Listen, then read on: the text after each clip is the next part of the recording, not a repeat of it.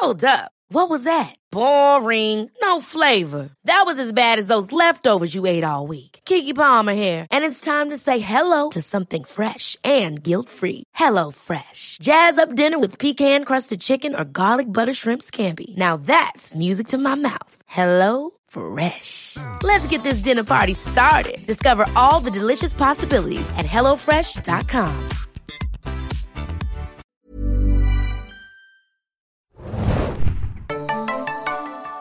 Einen wunderschönen guten Tag. Hallo und herzlich willkommen, liebe Leute, zu einer neuen Ausgabe des Serien Junkies Podcasts. Mein Name ist Felix und an meiner Seite ist heute meine geschätzte Kollegin Hanna. Moin, moin. Und wir begrüßen euch äh, zu einer ganz speziellen Ausgabe dieses Podcasts, denn äh, wir haben mal sowas wie eine Art Community-Podcast, Hanna, kann man das schon mal so nennen?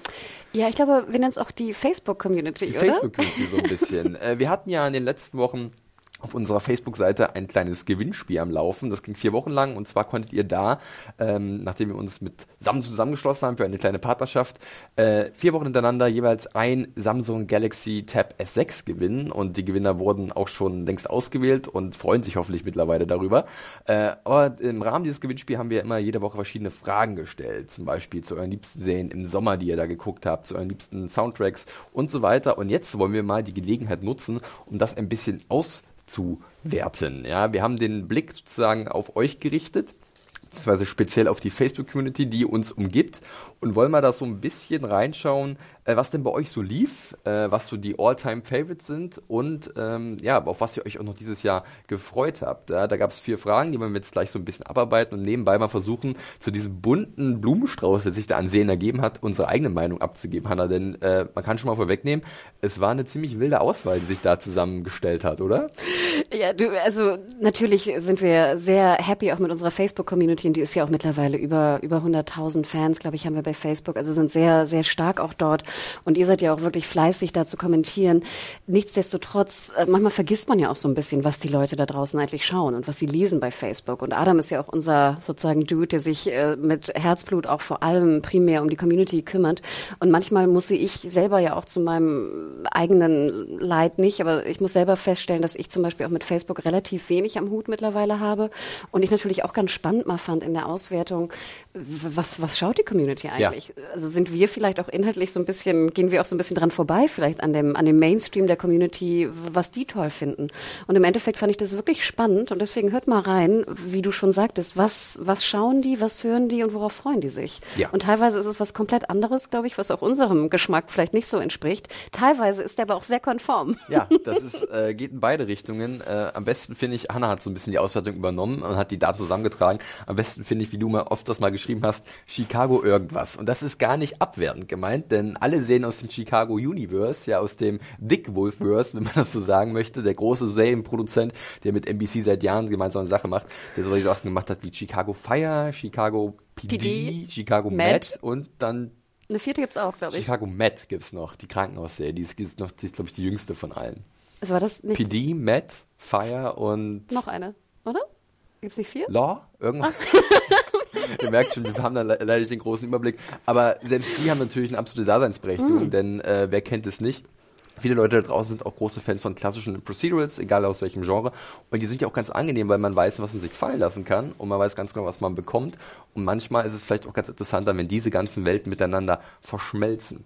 So, wir legen gleich mal richtig los mit unserer ersten Frage, die wir äh, am 25.10. in den Raum gestellt haben. Und zwar ging es da so ein bisschen nachwirkend um den Sommer, den Sommer 2019 oder den Seriensommer 2019, um was ihr da draußen so am meisten euch da angesehen habt. Wir hatten es etwas reißerisch als Sommer-Binge 2019 äh, betitelt, Hanna. Und äh, da gab es definitiv ein paar interessante Antworten, aber ich würde erstmal gerne von dir wissen, was bei dir im Sommer rauf und runter lief. Also ich, ich habe ja auch einen Podcast aufgenommen mit dem lieben Tim und wir haben es auch reißerisch genannt, äh, The Boys, der beste Sommerbench. Ich glaube, das war ein sehr, sag ich mal, clickbaity Titel für unsere Podcast-Community auch da draußen. Und ich muss es wirklich zugeben. Also wenn ich an meinen Sommer 2019 denke, erinnere ich mich noch sehr gut an den Binge äh, von The Boys. Und ich muss auch gestehen, also das war, glaube ich, mein liebster Sommerbinge, äh, muss ich ganz ehrlich sagen, ähm, weil es einfach auch zeitlich gepasst hatte und ich auch sehr viel Spaß damit hatte. Und ich finde es auch ganz interessant. Es war auch die am 6 Ähm, also an Position 6 befindet sich auch The Boys in unserer ja. Auswertung. Ähm, aber ich glaube primär, oder willst du erst mal sagen, was, was du geschaut hast? Ja, ich kann gleich mit was äh, anfangen. Also ich habe es nicht ganz gebinged, weil ich hatte die Folgen wie so oft äh, vorab und habe mir die dann äh, langsam reingeführt sozusagen. Und zwar ganz oben war wenig überraschend äh, Stranger Things Staffel 3 ähm, das ja am 4. Juli, am äh, Day of Independence, passenderweise gelauncht ist in den USA. Und ähm, ja, bei vielen Leuten natürlich extrem hoch im Kurs stand. Ist klar, Stranger Things hat vor äh, zwei Jahren mhm. oder mittlerweile, nee, waren es drei, 2017 mhm. kam die erste, ne? Ähm, ist wie eine Bombe eingeschlagen, ist einfach so, ist für Netflix ein Riesenteil, auch was da noch mitgekommen ist an Merch, an der generellen Marken, Marke, die sich daran auch ein bisschen dann aufgebaut hat. Äh, und klar, Leute haben darauf äh, gewartet, lang genug und sich durchgefreut, als es soweit war. Und äh, ja, waren dann auch relativ begeistert, wobei ich sagen muss, Gott, wir werden alle so vergraulen. Na, um Gottes Willen. Ich hoffe, die Leute schätzen uns ja auch äh, für unsere ehrlichen Einschätzungen. Und ich hatte es ja auch in einer Review zu dieser dritten Staffel geschrieben. So ein bisschen der Zauber ist für mich mittlerweile verflogen. Ich fand das schon in Staffel 2 etwas problematischer. In der dritten ähm, dreht sich alles weiter ein bisschen im Kreis, obwohl es eigentlich irgendwie ein bisschen weiter geht mit den Figuren. Aber grundsätzlich äh, ist mir das teilweise schon ein bisschen zu viel 80er-Nostalgie. Das war schon nach der zweiten. Ja, aber ich fand es dann relativ cool, dass man in der dritten irgendwann gesagt hat, ach, scheiß drauf, wir drehen jetzt komplett frei und dann gab es dann noch ein paar mehr Monster und dann gab es einen lustigen kleinen Gesangseinlage, die sicherlich viele noch im Kopf haben. Äh, und das war dann für mich okay, aber halt auch nicht so überragend. Ja, was ich erstaunlich finde, du hast es ja schon gesagt, diese 80er-Nostalgie, die ja jetzt auch noch mehr, finde ich, zu spüren ist, als mhm. vielleicht letztes oder vorletztes Jahr. Ich habe das Gefühl, das wurde fast so ein bisschen eingeläutet durch den Erfolg von Stranger Things, oder? Ich habe auch das Gefühl, dass jetzt mittlerweile ja mehr 80er-nostalgische Serien rauskommen. Also ja. wir haben ja American Horror Story auch gesehen dieses Jahr. Ich finde generell, du hast es auch erwähnt, in Mode, gut, da kommt irgendwie alles auch wieder, ist ja, ja auch ganz, äh, ganz bezeichnend.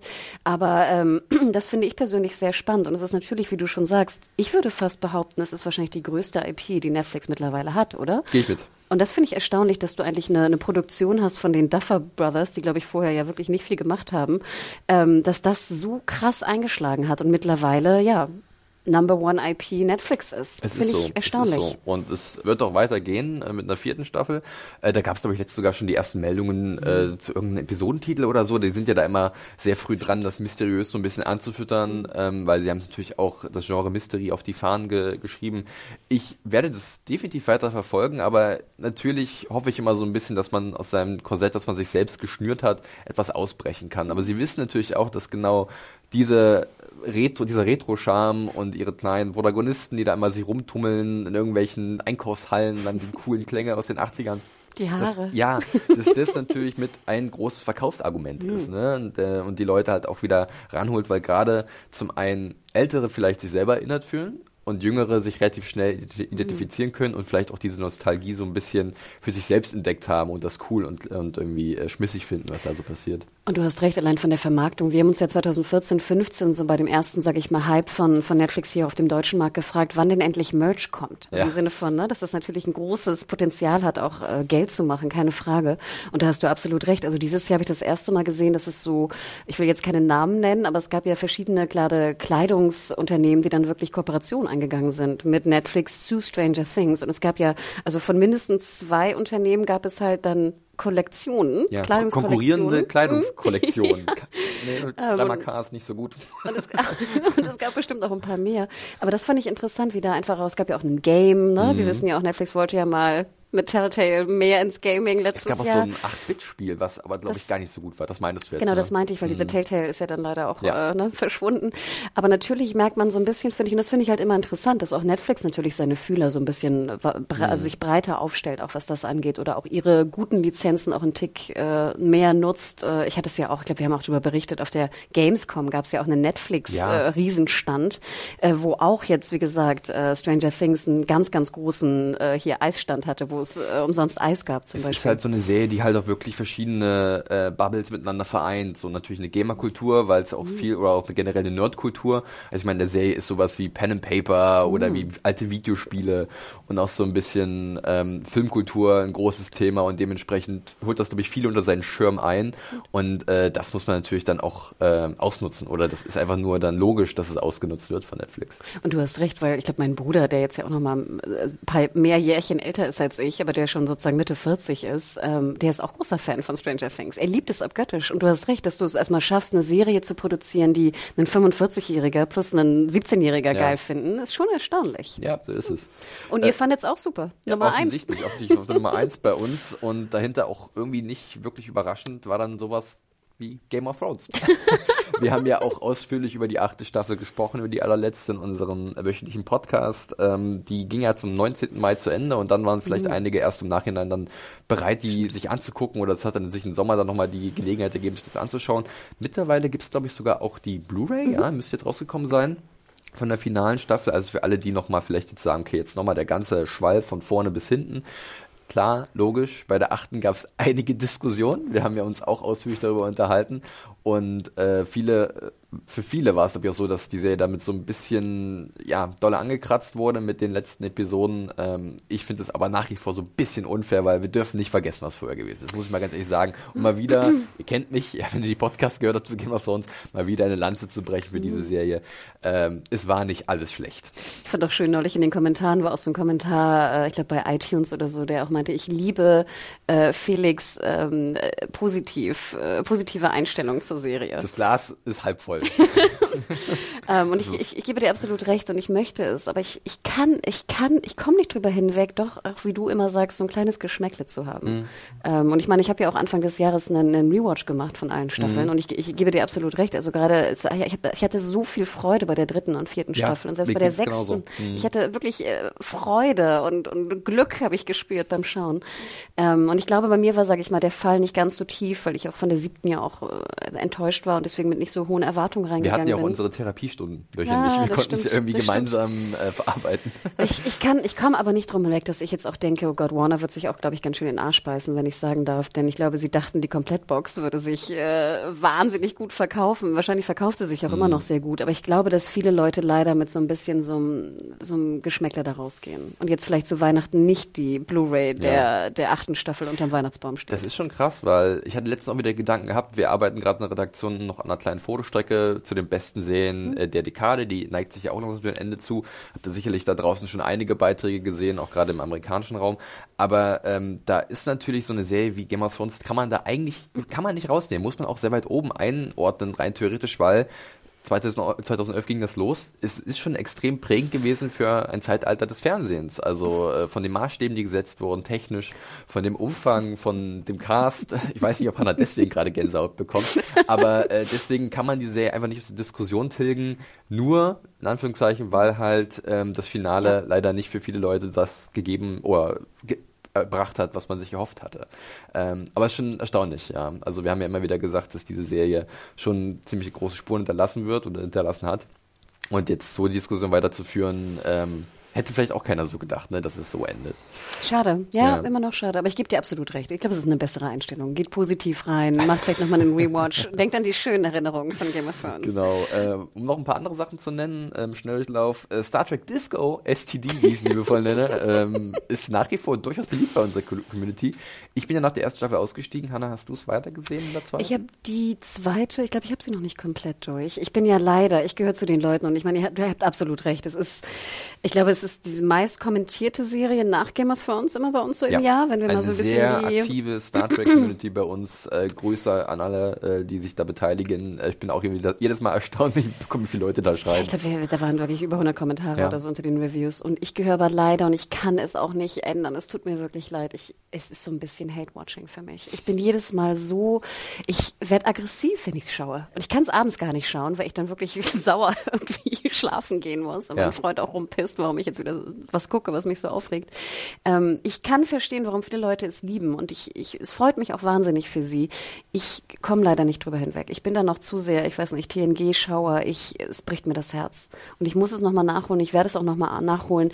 Ich werde jetzt äh, frohen Mutes in Picard gehen im Januar. Das werden wir ja auch nochmal erwähnen explizit. Denn da hatte ich sehr viel, da hatte ich schöne Gefühle beim Trailer. Ja, vielleicht auch, weil es da was Bekanntes ist. Ne? Wir kenn, du kennst ja ihn nur zu gut, den Jean-Luc, und äh, dann deswegen ist vielleicht jetzt die Rückkehr zu dieser Personalie und zu den Menschen um ihn herum, bloß ein bisschen später, ein bisschen älter, äh, fortgeschrittenen Alter, vielleicht eine andere Empfindung, die, die, die sich bei dir da ausdrückt. Und deswegen, also wie gesagt, fand ich auch erstaunlich, dass Cisco so hoch ähm, äh, hier auch äh, eingerankt wird äh, im, im Rang, äh, wie heißt es? Im, in der, der Position. Wertung, ja, oder so, ja.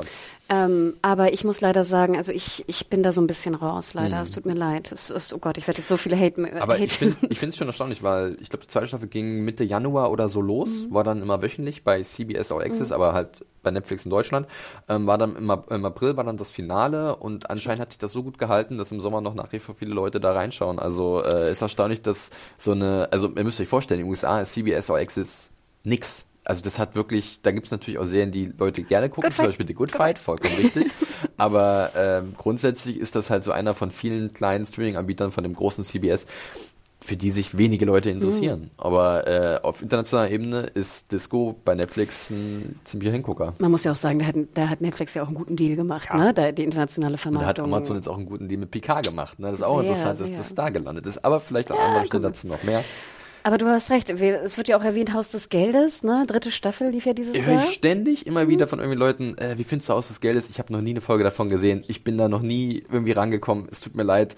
Aber die, es ist ein, auch ein riesen beliebtes Ding. Ähm, auch irgendwie international als beste nicht englischsprachige Produktion, glaube ich, auch so ganz hoch im mhm. Kurs bei Netflix. Ist schon erstaunlich. Ja, und ich glaube, es ist ja auch so ein bisschen fast der, der Start auch nach Narcos von diesen ganzen spanischen Serien, ja. ne? oder spanisch sprechenden, nennen wir sie mal so, ähm, die, die jetzt überall da sind, auch Elite, wahnsinnig erfolgreich auf Netflix. Also sie haben ja auch ein paar Studios äh, gebaut, gekauft ja. äh, in, in Spanien, äh, in Madrid, sorry. Also da merkt man einfach auch, wie... wie Las Chicas de Cables. Zum Beispiel. Ähm, einfach, was das für, natürlich international auch für ein großer Markt ist, ja. ne, mit Südamerika und, und Co. jetzt ohne Brasilien. Aber ähm, das ist natürlich, äh, da haben sie, glaube ich, echt einen guten Move gemacht, auch in der globalen, sag ich mal, äh, Erweiterung von, von Netflix.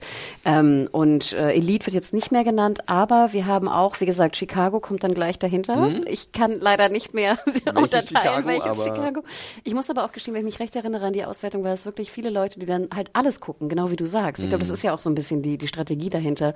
Es läuft ja auch in in USA, glaube ich, an einem Abend. Ne? Und dann, wenn du eine Folge guckst, dann willst du natürlich gucken, gerade wenn es ein Crossover gibt, dass du das nächste, ne, die, die, die nächste Folge guckst, was jetzt da passiert. Also die gibt es ja auch schon seit sechs, sieben Jahren teilweise und da kann ich auch nachvollziehen, dass Leute mit diesen Figuren sich natürlich auf gewisse Art und Weise angefreundet haben und sehen wollen, was mit denen passiert. Also ich habe ja auch lange Zeit zum Beispiel sowas wie The Flash auch regelmäßig mhm. geguckt und das lag jetzt nicht unbedingt daran, dass es halt immer wieder was Neues passiert ist, weil das Schema, wie so eine Folge abläuft, ist eigentlich relativ identisch. Aber der Cast, wenn der gut zusammengestellt ist mhm. und wenn der gut harmoniert, dann ist das schon so ein bisschen Wohlfühlfernsehen, dann kehrt man da gerne zurück. Stimmt. Und wir haben natürlich auch Tschernobyl und das muss man, glaube ich, auch erwähnen. Also Eine schöne ich, Sommerserie. Ja, ich dachte Schön auch leicht. so, schöner Binge. also da würde ich auch sagen, da bin ich, komme ich auch an meine Binge-Grenzen, da ich mhm. sowas dann nicht äh, bingen kann. Vor allem merkte ich auch, wenn ich so drüber nachdenke, was für Deep Dives ich gemacht habe dieses Jahr. Ich weiß nicht, es gibt, geht ja, glaube ich, vielen so, wie viele Videos und Artikel ich über irgendwelche Kernreaktoren gelesen und gesehen habe. Ähm, also das fand ich doch, das war, glaube ich, mein größter Deep Dive auch dieses Jahr in irgendwelche Originalaufnahmen, äh, leider. Deswegen, es war auch sehr depri, fand ich. Ähm, ich habe es dann im Sommer nicht mehr gemacht, aber fand ich erstaunlich, dass viele das auch wirklich so mit ihrem Sommer ja. äh, in Verbindung setzen. Ja. Ja, bevor wir gleich mal zum nächsten Punkt weiterspringen, wir wollen uns hier nicht so krass verrennen, ähm, vielleicht noch sowas erwähnen wie Doom Patrol, äh, mhm. eine Superhelden-Serie, die jetzt mittlerweile auch bei Amazon zu sehen ist, kommt vom DC Universe, ist mal ein bisschen was anderes, ähm, eine komische Truppe an verschiedenen mhm. Heldenfiguren, die irgendwie zusammen harmoniert, fand ich eigentlich auch nicht schlecht, aber ich habe es noch nicht ganz gesehen. Mindhunter ist auch ein großes mhm. Thema, mögen wir ja auch eigentlich ganz gerne. Ähm, zweite Staffel muss man ein bisschen drauf warten, David Fincher war beschäftigt, ja. aber ähm, es hat immer noch einen ganz besonderen Flair, wobei ich sagen muss, dass man sich ja in der zweiten Staffel sehr auf einen Fall konzentriert hat. Mhm. Und ähm, das natürlich so ein bisschen sich verändert hat im Vergleich zur ersten Staffel, wo man da immer so zwei, drei Folgen mit einem bestimmten Typen verbracht hat. Und äh, hier war das mal so ein bisschen eher so, äh, nicht Fall oder Person der Woche, sondern äh, wir versuchen es mal horizontaler zu erzählen. Ich muss ja auch ganz ehrlich gestehen, ich liebe natürlich auch Mindhunter und speziell die zweite Staffel, weil ich einfach auch so happy war, dass natürlich Anna ja, Torfs Charakter ja, ein bisschen mehr im Fokus gut. war. Aber am Ende war sie so ein bisschen weg ich vom weiß, Fenster. Das war ich bitter. weiß, aber ich weiß, wie oft ich diskutieren musste mhm. in verschiedenen Gruppierungen, die alle gelangweilt waren von ihrer Storyline nein. und ich immer sagen musste, nein, ich bin so happy, dass sie, dass sie mehr da war und dass wir mehr von ihr gesehen haben. Und ich, wie gesagt, ich kann nur sagen, Anna Torf kann machen, was sie will für mich. Ich fand es super spannend. Der Fall Fall an sich, let's face it, ich fand es war ein interessanter Fall, mhm. aber die Detektivarbeit unserer, sag ich mal, in Anführungsstrichen Profiler ist ja auch relativ äh, ist jetzt nicht die beste Detektivarbeit, ja, habe ich das Gefühl. Ja. Und man hatte ab und zu ein bisschen Eindruck, dass sie jetzt auch etwa so, das ist der Mörder der Woche. Guckt euch an, hier ist Charles Manson, hier ist, ne, dass Stimmt. man das so ein bisschen natürlich jetzt breit auf der Brust trägt, dass man sich mit diesen ganzen auf wahren Personen äh, basierenden äh, Charakteren be beschäftigt, die äh, wahnsinnig interessant, aber mhm. natürlich auch kranke Menschen gewesen sind, psychologisch oder Psychopathen und Soziopathen. Auch übrigens ein interessanter Deep Dive, wie viele Originalaufnahmen ja. man bei YouTube finden kann. Wieder, ich sag's mal ganz gerne, diese Wikipedia-Serien, ne, mhm. ne, wo man automatisch Total. gleich schon einen Second Screen zur Hand hat und sagt, okay, war das wirklich so? Um Gottes Willen, ja, stimmt, das ist der. Ich habe mir sogar bei diesem Hauptfall in der zweiten Staffel habe ich dann schon vorgelesen, wer im Endeffekt der Ach, Täter echt? war und wusste es dann, als sie dann ihn in der Serie gefunden haben. Aber es ist ja, weil das war mir gar nicht so wichtig, diese Enthüllung, wer mhm. es ist, sondern eher wieder diese Mechanik, weil es fühlt sich mal so sehr ähm, wie, so ein, wie so ein gut getimtes oder gut zusammengesetztes Uhrwerk an die Serie, ne? wo halt all jedes, jedes Standard ins andere greift. Das ist genau wie bei Better Call Saul zum Beispiel auch, wo es mhm. einfach nur Spaß macht, diese Handlung beim Entfalten langsam zu sehen und die Enthüllungen oder so, irgendwelche großen Twists sind gar nicht so wichtig. Du hast recht, ich habe es auch vorher, glaube ich, gegoogelt mhm. und fand dann auch sehr erstaunlich das Casting. Ja. Also ich finde sowieso bei Mindhunter das Casting ist top. top. Ja, wirklich. ähm, also da kann ich auch jedem empfehlen. Es fängt sehr langsam an, wer noch nie mit Mindhunter zu tun hatte. Ich hatte auch, glaube ich, zwei Folgen gesehen damals von der ersten Staffel, mm. war ein bisschen gelangweilt. Mm. Haltet durch. Ich kann euch nur sagen, haltet durch. Ich kann durch. mich noch ganz genau daran erinnern, ich hatte Interviews geführt mit Holt McCallany und ähm, Groff, Jonathan Groff ist, glaube ich, mm. ist sein Name, ne? Irgendwie so. Jonathan? George. Oder war es der Singer? Der Sänger? Der aus Groff, ja, aus Glee. Genau, richtig. ähm, und da weiß ich noch ganz genau, es gab keine Screener vorab zur ersten hm. Staffel. Ich hatte drei Folgen gesehen, weil ich halt die Interviews hatte und ich habe mir gedacht, warum wird das nicht äh, rausgeschickt an die Kritiker, weil ich fand das schon ziemlich cool nach den drei Folgen. Hm. Und dann haben sich viele im Nachhinein drüber gewundert, weil äh, mein Tata, die erste Staffel ist ja auch dann hervorragend gewesen und hat auch sehr gute Kritiken, hm. auch generell Stimmt. bei den Leuten kam es sehr gut an. Und äh, tja, das haben sie dann irgendwie jetzt im Nachhinein so ein bisschen vielleicht dann auch registriert. Aber wann es eine dritte Staffel geben wird, wird sich zeigen, weil David oh. Fincher ist wieder involviert natürlich weiterhin.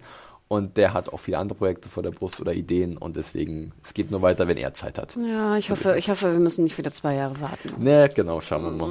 ähm, da würde ich erstmal sagen, können wir ähm, diese Sache hinter uns lassen, den Sommerbinge? Ich hätte jetzt nur kurz angefügt bei mir, weil wir hatten ja mit dir angefangen, was du geguckt hast. Ich habe tatsächlich ja, im Sommer so ein bisschen nur Sachen nachgeholt. Zum Beispiel habe ich zum ersten Mal Utopia gesehen. Ah. Ich war im Schwedenurlaub in einem kleinen Häuschen und habe dann äh, Utopia dabei gehabt. Äh, und Billions, Staffel 4. Äh, ich bin ein doch relativ großer Fan von Billions. Ich habe das anfangs so ein bisschen aus äh, perverser Neugier an diesem komischen Konzept, dass es eigentlich nur um irgendwelche komischen Finanzhaie aus New York geht, die so ein abgedrehtes, überdrehtes Leben führen eigentlich. Aber es ist hervorragend besetzt und äh, fast schon wie so eine Art seltsame Superhelden-Serie, weil es geht um Menschen, die eigentlich nicht real sind, die, also die, die komplett über den Leben stehen und aber zu Fall gebracht werden. Das ist irgendwie ganz, ganz eigenartig. Ähm, Paul Giamatti und, und Daniel Lewis spielen da die Hauptrollen und ich finde das nach wie vor sehr, sehr spannend und ja, ich werde wahrscheinlich nächsten Sommer die fünfte Staffel gucken. Ich gucke es immer nicht nebenbei, sondern immer zusammen gebündelt und es ist eine der wenigen Serien, die ich wirklich relativ schnell hintereinander gucke. Ich habe nur die erste Staffel gesehen. Mich hat es nie so ganz gehuckt, aber ich fand die beiden Frauencharaktere natürlich auch interessant. Genau, ne? Maggie Sif und, und Ackerman. Wobei Ackerman in den darauffolgenden Staffeln nicht mehr so viel ah. auftritt, aber äh, sie versuchen Ersatz zu finden. Aber es ist schon eher männlich dominiert, hm. definitiv der Cast, ja. Ich weiß, ich hatte Ackerman mal im Interview und das waren die krassesten blauen Augen, die ich jemals in Natur gesehen habe. Also wirklich, ich weiß gar nicht, ob es so auffällt in der Serie, aber. Ich, ich mich ja mehr daran erinnern. Weil sie ist auch wirklich in der dritten und vierten kaum noch präsent, also deswegen. Also das finde ich äh, Wahnsinn. Naja, gut, so viel zu unseren Sommerbinge und zu euren Sommerbinges da draußen. Äh, wir kommen jetzt schon mal zum nächsten Post, den wir abgesetzt hatten, und zwar, das war vom 1.11. Da ging es so ein bisschen ähm, um die Vorfreude auf weitere Serien in diesem restlichen Jahr. Und da hatten wir ja auch schon an anderer Stelle Podcasts zugemacht gemacht, ne, was euch so erwartet und auf was wir uns freuen.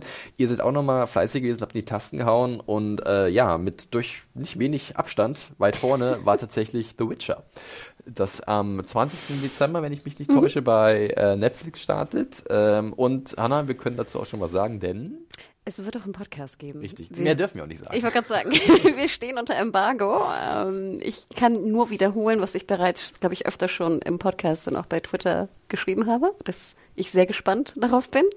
Und dass wir auch schon intern natürlich unter Embargo-Restriktionen ähm, intern in der Redaktion sehr viel darüber diskutieren. Ja. Ich habe auch gestern wieder sehr lange mit Jim darüber geredet. Genau, wir haben äh, ähm, mit Hannah und Tim zwei Experten. Mm. Äh, bei dir sind es auch die Bücher, mit denen du mm. so die Kurzgeschichten ähm, und das Spiel natürlich auch. Tim ist auch ein Gamer durch und durch, hat die Spiele auch, äh, glaube ich, äh, komplett äh, durchgezockt. Und äh, bei mir ist es so ein bisschen Halbinteresse. Ich bin nicht ganz emotional mit verbandelt, aber ich habe auch zum Beispiel Witcher 3 fast durchgespielt. fast. ähm, mir hat nicht mehr viel gefehlt, aber dann war irgendwie die Lust weg. Ich bin da mal sehr undiszipliniert, wenn es um Wahrscheinlich denkst geht. du, du bist fast durch, aber bist du gar nicht. Na, zumindest mit der Hauptstory bin ich fast durch. Aber danach kann man ja noch Ewigkeiten weiter irgendwelche Sachen machen, kleine Kräuter sammeln und so. Äh, ich habe gerade nur kurze Klammer es geschafft, jede Mission aus meinem Echt, Dings ja? rauszukriegen. Was finde ich was sehr befriedigend ist, muss ich gestehen. Ich habe ja komplett dieses Kartenspiel ignoriert bei meinem Durchspielen. Ich hab, das darfst du nicht. Nein, ich habe kein Interesse an Gwent und das kostet mir zu viel Zeit. Ich bin da sehr zweckorientiert, spiele ich das Spiel. Ja, also ihr seht schon, wir freuen uns riesig und äh, wir schaffen es auch, bevor wir alle sozusagen in die Heimat fahren äh, ja. äh, zu Weihnachten. Also wir freuen uns riesig, darüber zu sprechen was die Serie im Endeffekt kann, wollen wir jetzt erstmal so im offenen Raum stehen lassen. Genau, aber ist natürlich auch interessant und da muss ich auch noch mal kurz eine Lanze versprechen an die, was sind das, Trendscouts von Netflix. Denn Netflix hat ja schon auch genug Leute, die sie beschäftigen, die mhm. scheinbar gucken, was gerade so trendy irgendwie in ist. Und sie haben ja dann auch relativ früh, was heißt früh, also schneller als andere natürlich, äh, die Witcher-Rechte da äh, an sich genommen. Und ähm, muss man ganz ehrlich sagen, als wie du schon erwähntest, als Gamer weiß man natürlich, dass das eine wahnsinnige Brand ist von CDPR und die bringen jetzt ja sozusagen auch ein neues Game raus nächstes Jahr im April, Cyberpunk. ähm, aber das ist natürlich eine riesige, eine riesige Fangemeinde. Ja. Und ich glaube auch Witcher kam vor vier Jahren raus, Witcher 3 und es ist immer noch in den Top 10, 20 bestverkauften Games jedes Jahr. Also es ist crazy. Ja, das große Problem ist nur, dass sie, also die Serie, ähm, sich mehr an den Büchern orientieren und ähm, da freut sich sicherlich auch der Autor, dessen Name ich immer durcheinander bringe. Äh, Zapkowski? Zapkowski, glaube ich, glaube. ist es, ne? Mhm. Jedoch, jedoch kommt wahrscheinlich der Großteil der Leute, die sich für die Serie interessieren werden, aus dem Spielbereich. Er glaubt es nicht. Er glaubt es nicht, ja. Äh, darüber lässt sich definitiv streiten. Und dann wird sich zeigen, wie sich ähm, dieses doch sehr gute, die sehr gute Spielreihe, die ja auch sehr cineastisch teilweise wirkt und eine große mhm. Welt aufgemacht hat und die Leute extrem begeistert hat, ähm, wie sich diese Fangemeinde, die davon verwöhnt wurde, mit der Serie vertragen wird. Das wird spannend zu beobachten sein. Werden wir wahrscheinlich aber erst im neuen Jahr vielleicht so richtig mitbekommen, weil es wird ja dann kurz vor Weihnachten kommen, dann hat jeder so ein bisschen Zeit, sich das mhm. anzugucken. Dann zwischen den Jahren passiert eh nicht viel und Anfang nächsten Jahres dann wird man sagen, okay, wie sind die ersten Zahlen? Dann wird Netflix uns sagen, ja, innerhalb von vier Millionen. Wochen haben 50 Millionen Menschen das gesehen, alles klar, okay. Genau, aber ihr könnt unseren Podcast hören, am 20. kommt er raus, ähm, ist geplant, äh, wird produziert, ich glaube, das kriegen wir hin. Das kriegen wir hin. Ja, ansonsten, äh, viele Leute haben sich auch auf Watchmen gefreut, mhm. das freut mich natürlich, mittlerweile ist es ja auch schon längst angelaufen, in den USA lief jetzt gerade die siebte Episode, in Deutschland ist Sky zwei Wochen immer hinten dran mit den Episoden, der lief jetzt gerade die fünfte und äh, ja, ich schreibe da ja auch wöchentlich die Kritiken zu und bin auch voll des Lobes. Also es ist eine fantastische Serie, die sehr viel zum Denken anregt, sehr viel verschiedene Themen und Fässer aufmacht und äh, jetzt auf ein fulminantes Finale hinsteuert und äh, ich kann es weiter nur jedem empfehlen und äh, freue mich jede Woche. Ich habe jede Woche ein bisschen Angst davor, weil ich nicht weiß, was mich erwartet und wie ich damit dann umgehen kann. Ähm, aber ich freue mich trotzdem jede Woche, wenn eine neue Folge kommt. Und es sind ja jetzt nach amerikanischer Zeitrechnung nur noch zwei. Also vor Weihnachten ist das Finale auch da und ähm, dann werden wir sehen, was da Damon Lindelof am Ende hervorgezaubert hat und ähm, ob man, ob einige Leute ihn endlich Lost verzeihen können. also ich glaube, wir haben ja nie einen Hehl draus gemacht, dass wir große Lindelof-Fans sind, auch allein durch, durch Leftovers und Co. Aber ich musste jetzt auch einmal, ich werde das einfach nochmal erwähnen, Felix, weil ich das so süß fand. Ich habe es dir schon gesagt im Vorgespräch, ich werde das aber auch nochmal in den Äther raus, äh, rauswerfen. Ich habe eine, eine Mail von, von äh, einer Freundin bekommen heute früh, die meinte, sie bedankt sich sehr für deine Watchmen-Reviews, äh, denn sie und ihr, ihr Mann schauen Watchmen, lieben es, aber sind komplett verwirrt und würden sich danach dann immer sozusagen in der Diskussion äh, danach dann deine Review an die Brust nehmen und sozusagen laut vorlesen, um dann erstmal zu verstehen, was in dieser jeweiligen Folge irgendwie gerade passiert ist.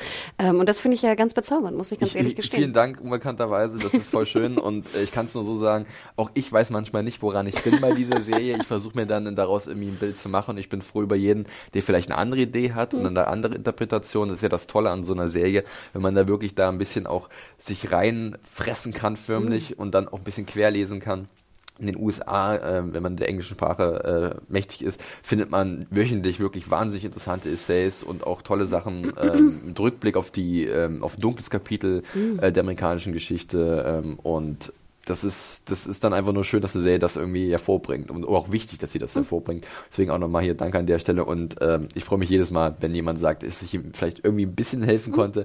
Aber wie auch gesagt, völlig fehlerlos bin ich, glaube ich, auch. Nein, aber ich meine, das ist ja auch so, und das finde ich ja auch immer schön. Also diese ewige Diskussion von objektiven Reviews, finde ich, wird ja auch durch Watchmen einfach nochmal verdeutlicht, dass das immer schlecht möglich ist, weil jeder einfach was anderes sieht genau, und genau. was anderes auch mitnimmt daraus. Ja. Und wie du schon sagtest, ich finde, es ist ja super, wenn man dann verschiedene vielleicht einfach ähm, Reviews sich zu Herzen nimmt oder verschiedene auch noch eine Wikipedia irgendwie Untersuchungen macht zu Tulsa und ja. was man da alles recherchieren kann, dass man sich die Comics vielleicht nochmal äh, ne, noch anschaut anschaut und was nachliest. Also ich finde, so sollte ja eigentlich eine Seriendiskussion auch ablaufen. Ja, sehr zeitintensiv tatsächlich und deswegen für viele vielleicht auch ein bisschen abschreckend irgendwie, ne? Weil es ist halt nicht einfach mal schnell weggeguckt und gut ist und dann sagt man am Ende, ja, war gut oder war aber nicht so gut, ähm, ist schon wieder ein anderer Schnack. Ja, ich finde halt immer, der Mix macht's, also ja, für mich. Ich, genau. Also man kann ja schon Chicago irgendwas gucken, Richtig. yay, hat Spaß und dann vielleicht mal irgendwie was Anspruchsvolleres. Ich finde, so ein Mix ist für mich persönlich perfekt. Genau, so ist es. Ähm, ansonsten haben sich auch viele Leute auf die dritte Staffel von The Crown mhm. gefreut. Die ist ja am 17. November gestartet. Bist du schon durch? Ich bin, ich war ja sofort durch. Ich ja Vorfeld wieder die Folgen gehabt und habe sie mir langsam alle angeschaut, dazu auch eine Review geschrieben und ähm, ich war auch wieder sehr angetan, aber sehr gut, dass ich jetzt mal die Möglichkeit bekomme, darüber zu sprechen, denn ähm, so sehr ich den Cast fantastisch finde, der ja komplett ausgetauscht wurde, rund um Olivia Coleman, die eine sehr gute Queen Elizabeth II. abgibt. Äh, aber auch so jemand wie Tobias Menzies ist hervorragend als, als ihr Gemahl. Ähm, Philipp. Carter. Helen äh, Bonham Carter ist auch sehr gut. Äh, auch zwei Newcomer sind mit drin, die Prince Charles und äh, Princess Anne spielen. Die Namen habe ich jetzt leider nicht parat aus dem Kopf, aber ist ja auch nicht weiter wichtig. Aber ich finde halt von der Machart und von den Ideen, dass sie teilweise halt große Events nehmen und die dann in Kontext setzen mit äh, ihren kleineren privaten Dingen äh, innerhalb der Königsfamilie von England, finde ich immer sehr spannend. Ich muss aber auch ehrlich zugeben, und damit habe ich mit Mario zum Beispiel sehr viel drüber gesprochen, ähm, dass natürlich auch ein gewisses Bild von der Königsfamilie gezeichnet wird, das ab und zu sich ein bisschen unkritisch anfühlt. Weil rein theoretisch ist ja wirklich das Konzept, oder nicht nur rein theoretisch, ist ja so, das Konzept einer Monarchie im 21. Jahrhundert ist ja eigentlich komplett absurd. Ähm, das, wir leben ja in einer aufgeklärten Zeit, wir haben ja hauptsächlich Demokratien auf dieser Welt, die sich natürlich dann auch äh, nicht irgendwie versuchen, die Macht auf eine Person oder eine Familie zu konzentrieren. Logisch, die englische Königsfamilie ist nicht mehr in dieser großen Macht, ist ja eher repräsentativ, aber rein theoretisch hat die Queen ja nach wie vor eine große Macht. Und es ist irgendwie ein bisschen seltsam, wenn das halt dann so etwas, man könnte durchaus das so ein bisschen kritischer aufarbeiten, aber ich glaube tatsächlich, dass Serienschiffer Peter Morgan das gar nicht so sehr will oder es halt nur so subtil macht, dass wir halt selber anfangen, uns darüber Gedanken zu machen, ähm, ja, wir haben Mitleid mit diesen Figuren, die eigentlich alles haben, aber auch irgendwie nichts, weil sie in diesen komischen Zwängen ihrer, ihres Vermächtnisses gefangen sind. Aber auf der anderen Seite, warum sollten wir Mitleid mit solchen Leuten haben, die halt jahrhundertelang aus irgendeinem Grund, weil Gott ihnen ihre Macht gegeben hat, Menschen unterdrückt haben. Ne, verstehst du, was ich meine? Na, wir hätten ja auch mal, äh, ja, also ja. und es gibt ja, glaube ich, sogar auch in Deutschland irgendwie so crazy, oh ja, äh, ne, ja, ne, der, der irgendwie Fett abbekommen ja, von Jan Böhmermann. Ähm, ne, der Grüße an Herr Hohn Hohenzollern oder sowas war es, glaube ich. Also natürlich, ich meine, du hast natürlich recht und auch was das kostet. Ne? Ja. Ne? Also ich meine, das ist ja für mich immer, also da ich denke immer Folge an die Kosten. in der neuen Staffel, die ne? das genau behandelt, was dieser Haushalt der Kriegsfamilie verschlingt und dass sie sagen, ach, wir haben nicht mehr genug Geld, um keine Ahnung unser Sommerhaus und Dings zu unterhalten aushalten. Und draußen hungern die Menschen, die gerade eine extreme ökonomische Krise in Großbritannien durchmachen. Aber ich denke mal, wer kritisch sich damit beschäftigen möchte, dem kann ich nur momentan raten, sich mal mit Prince Andrew und Epstein auseinanderzusetzen. Da freue ich mich Also- schon auf die fünfte oder sechste Staffel. Ich glaube, da könnte es thematisiert Ähm, werden. also wer da, sage ich mal, noch nicht genug Kritik Genau. momentan hat bei The Crown gucken, sollte sich da mal wirklich einen Deep Dive machen, denn es ist erschreckend. Ja. Und ähm, finde ich ja auch kritisch sozusagen in dem, was du auch gerade sagst, auch äh, mit dem Königshaus und äh, mit den Gesandten, nennen wir es mal so, äh, was da passieren kann. Ähm, aber ja, ich muss die dritte noch schauen. Ich habe noch nicht angefangen. Ja, nee, also ich, es gibt äh, Highlight-Folgen definitiv ähm, und ähm, sowas wie Aberfan, ich sag nur mal den Titel, einige draußen haben es wahrscheinlich schon gesehen und werden jetzt Wie- bitte was? Aberfan. Was ist Oder denn das? Aberfan, Eine das Stadt? ist eine walisische Stadt. In, in ja. Wales, ich wollte gerade Genau, fragen. Ähm, ich war nämlich mal in Aberystwyth.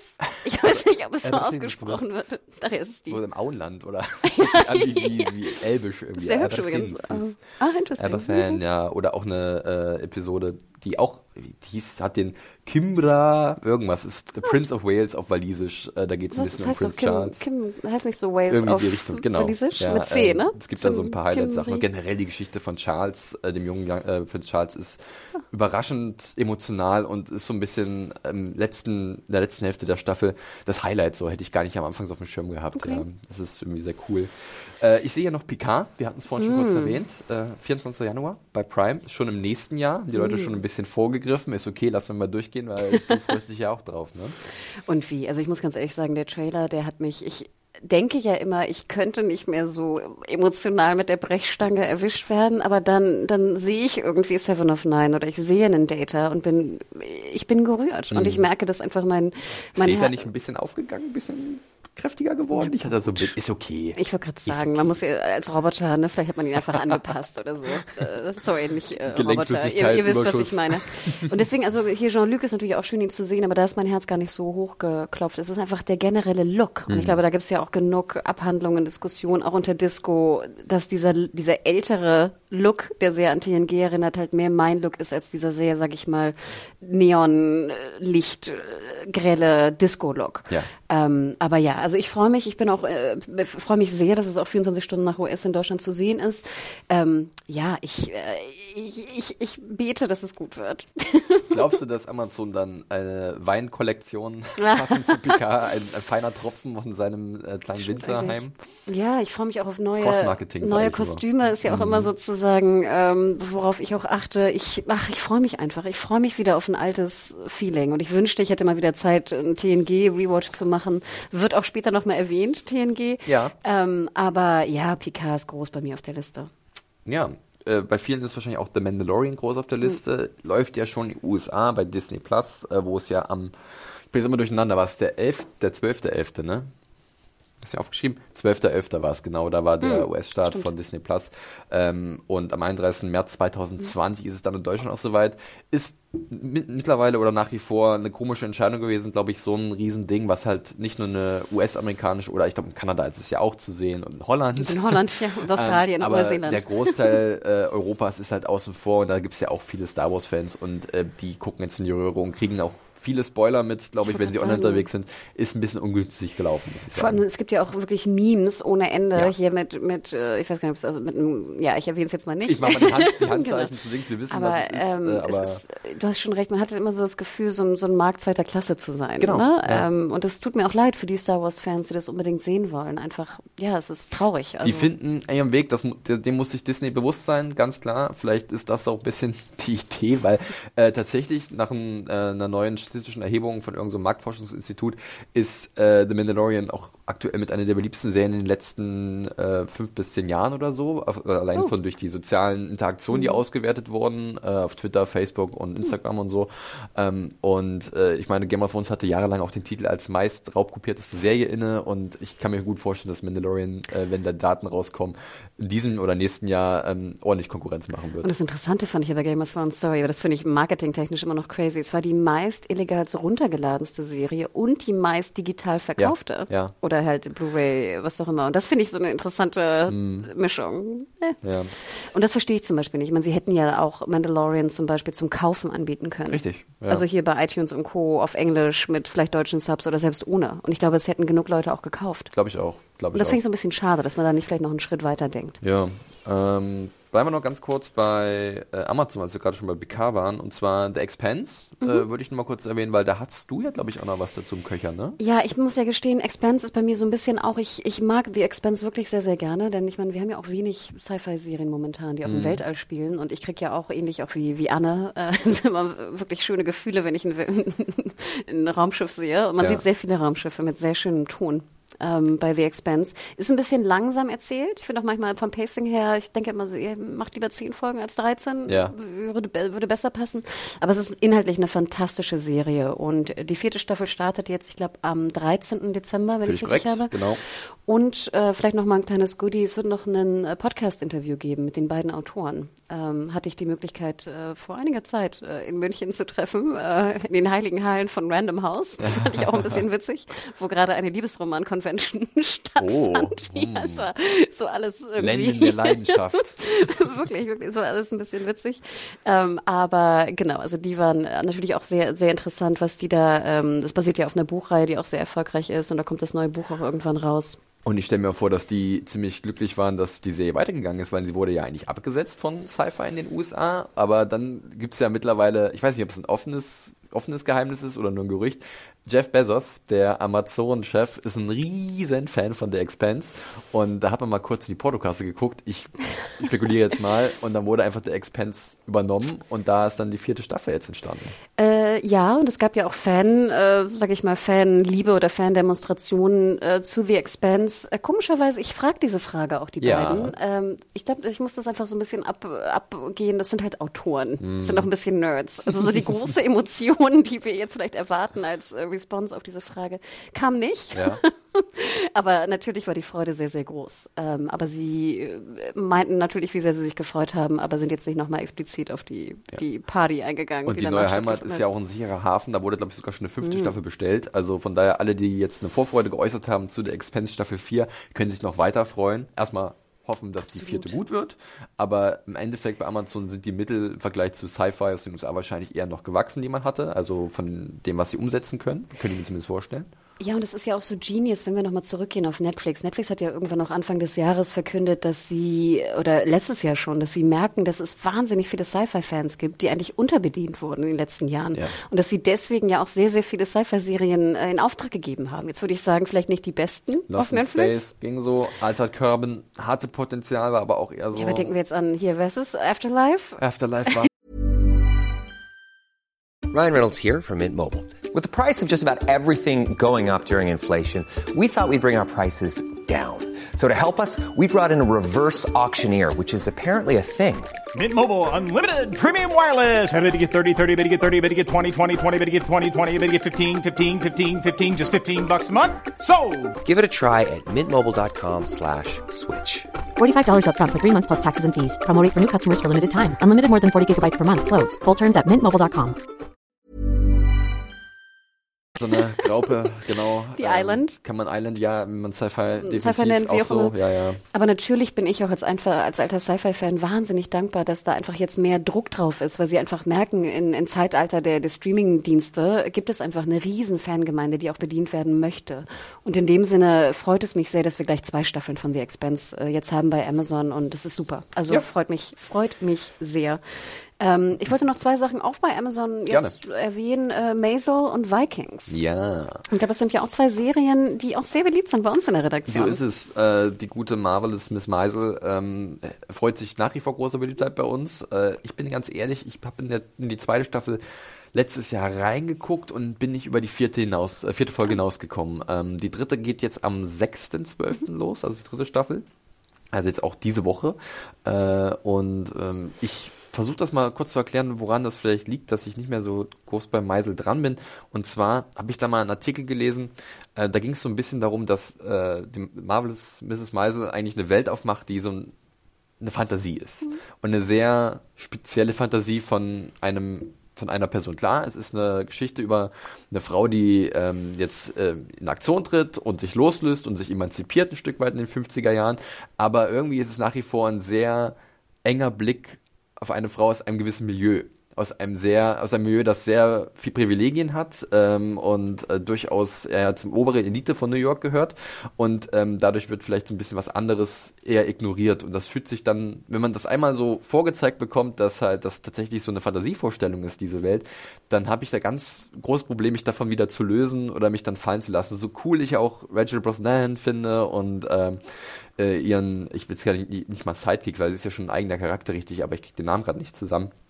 Ähm, äh, ich komme auch drauf, irgendwas mit B, oder? Das ist nicht auch so? Ja, aber. Äh, Bernstein? Genau, genau. Bern, ja, ja, äh, in der Richtung. Und, äh, aber ist irgendwie macht es nicht mehr Klick bei mir, muss ich ehrlich sagen. Ähm Aber witzig, dass du das sagst, weil ich hatte nämlich diese Problematik am Anfang. Ich hatte ganz große Pro Pro Probleme mit ihr als Charakter. Ja. Da ging es zum Beispiel los im Piloten. Ich erinnere mich, dass sie dann so mit Make-up auch schläft. Mhm. Und dann mhm. so immer so dieses, was ich sowieso bei Amy, Amy Sherman, Sherman Palladino Probleme hatte, auch bei Gilmore Girls schon, dieses Fettshaming. Ja. Das ist ja auch so ein großes Thema, wo es Artikel über Artikel gibt.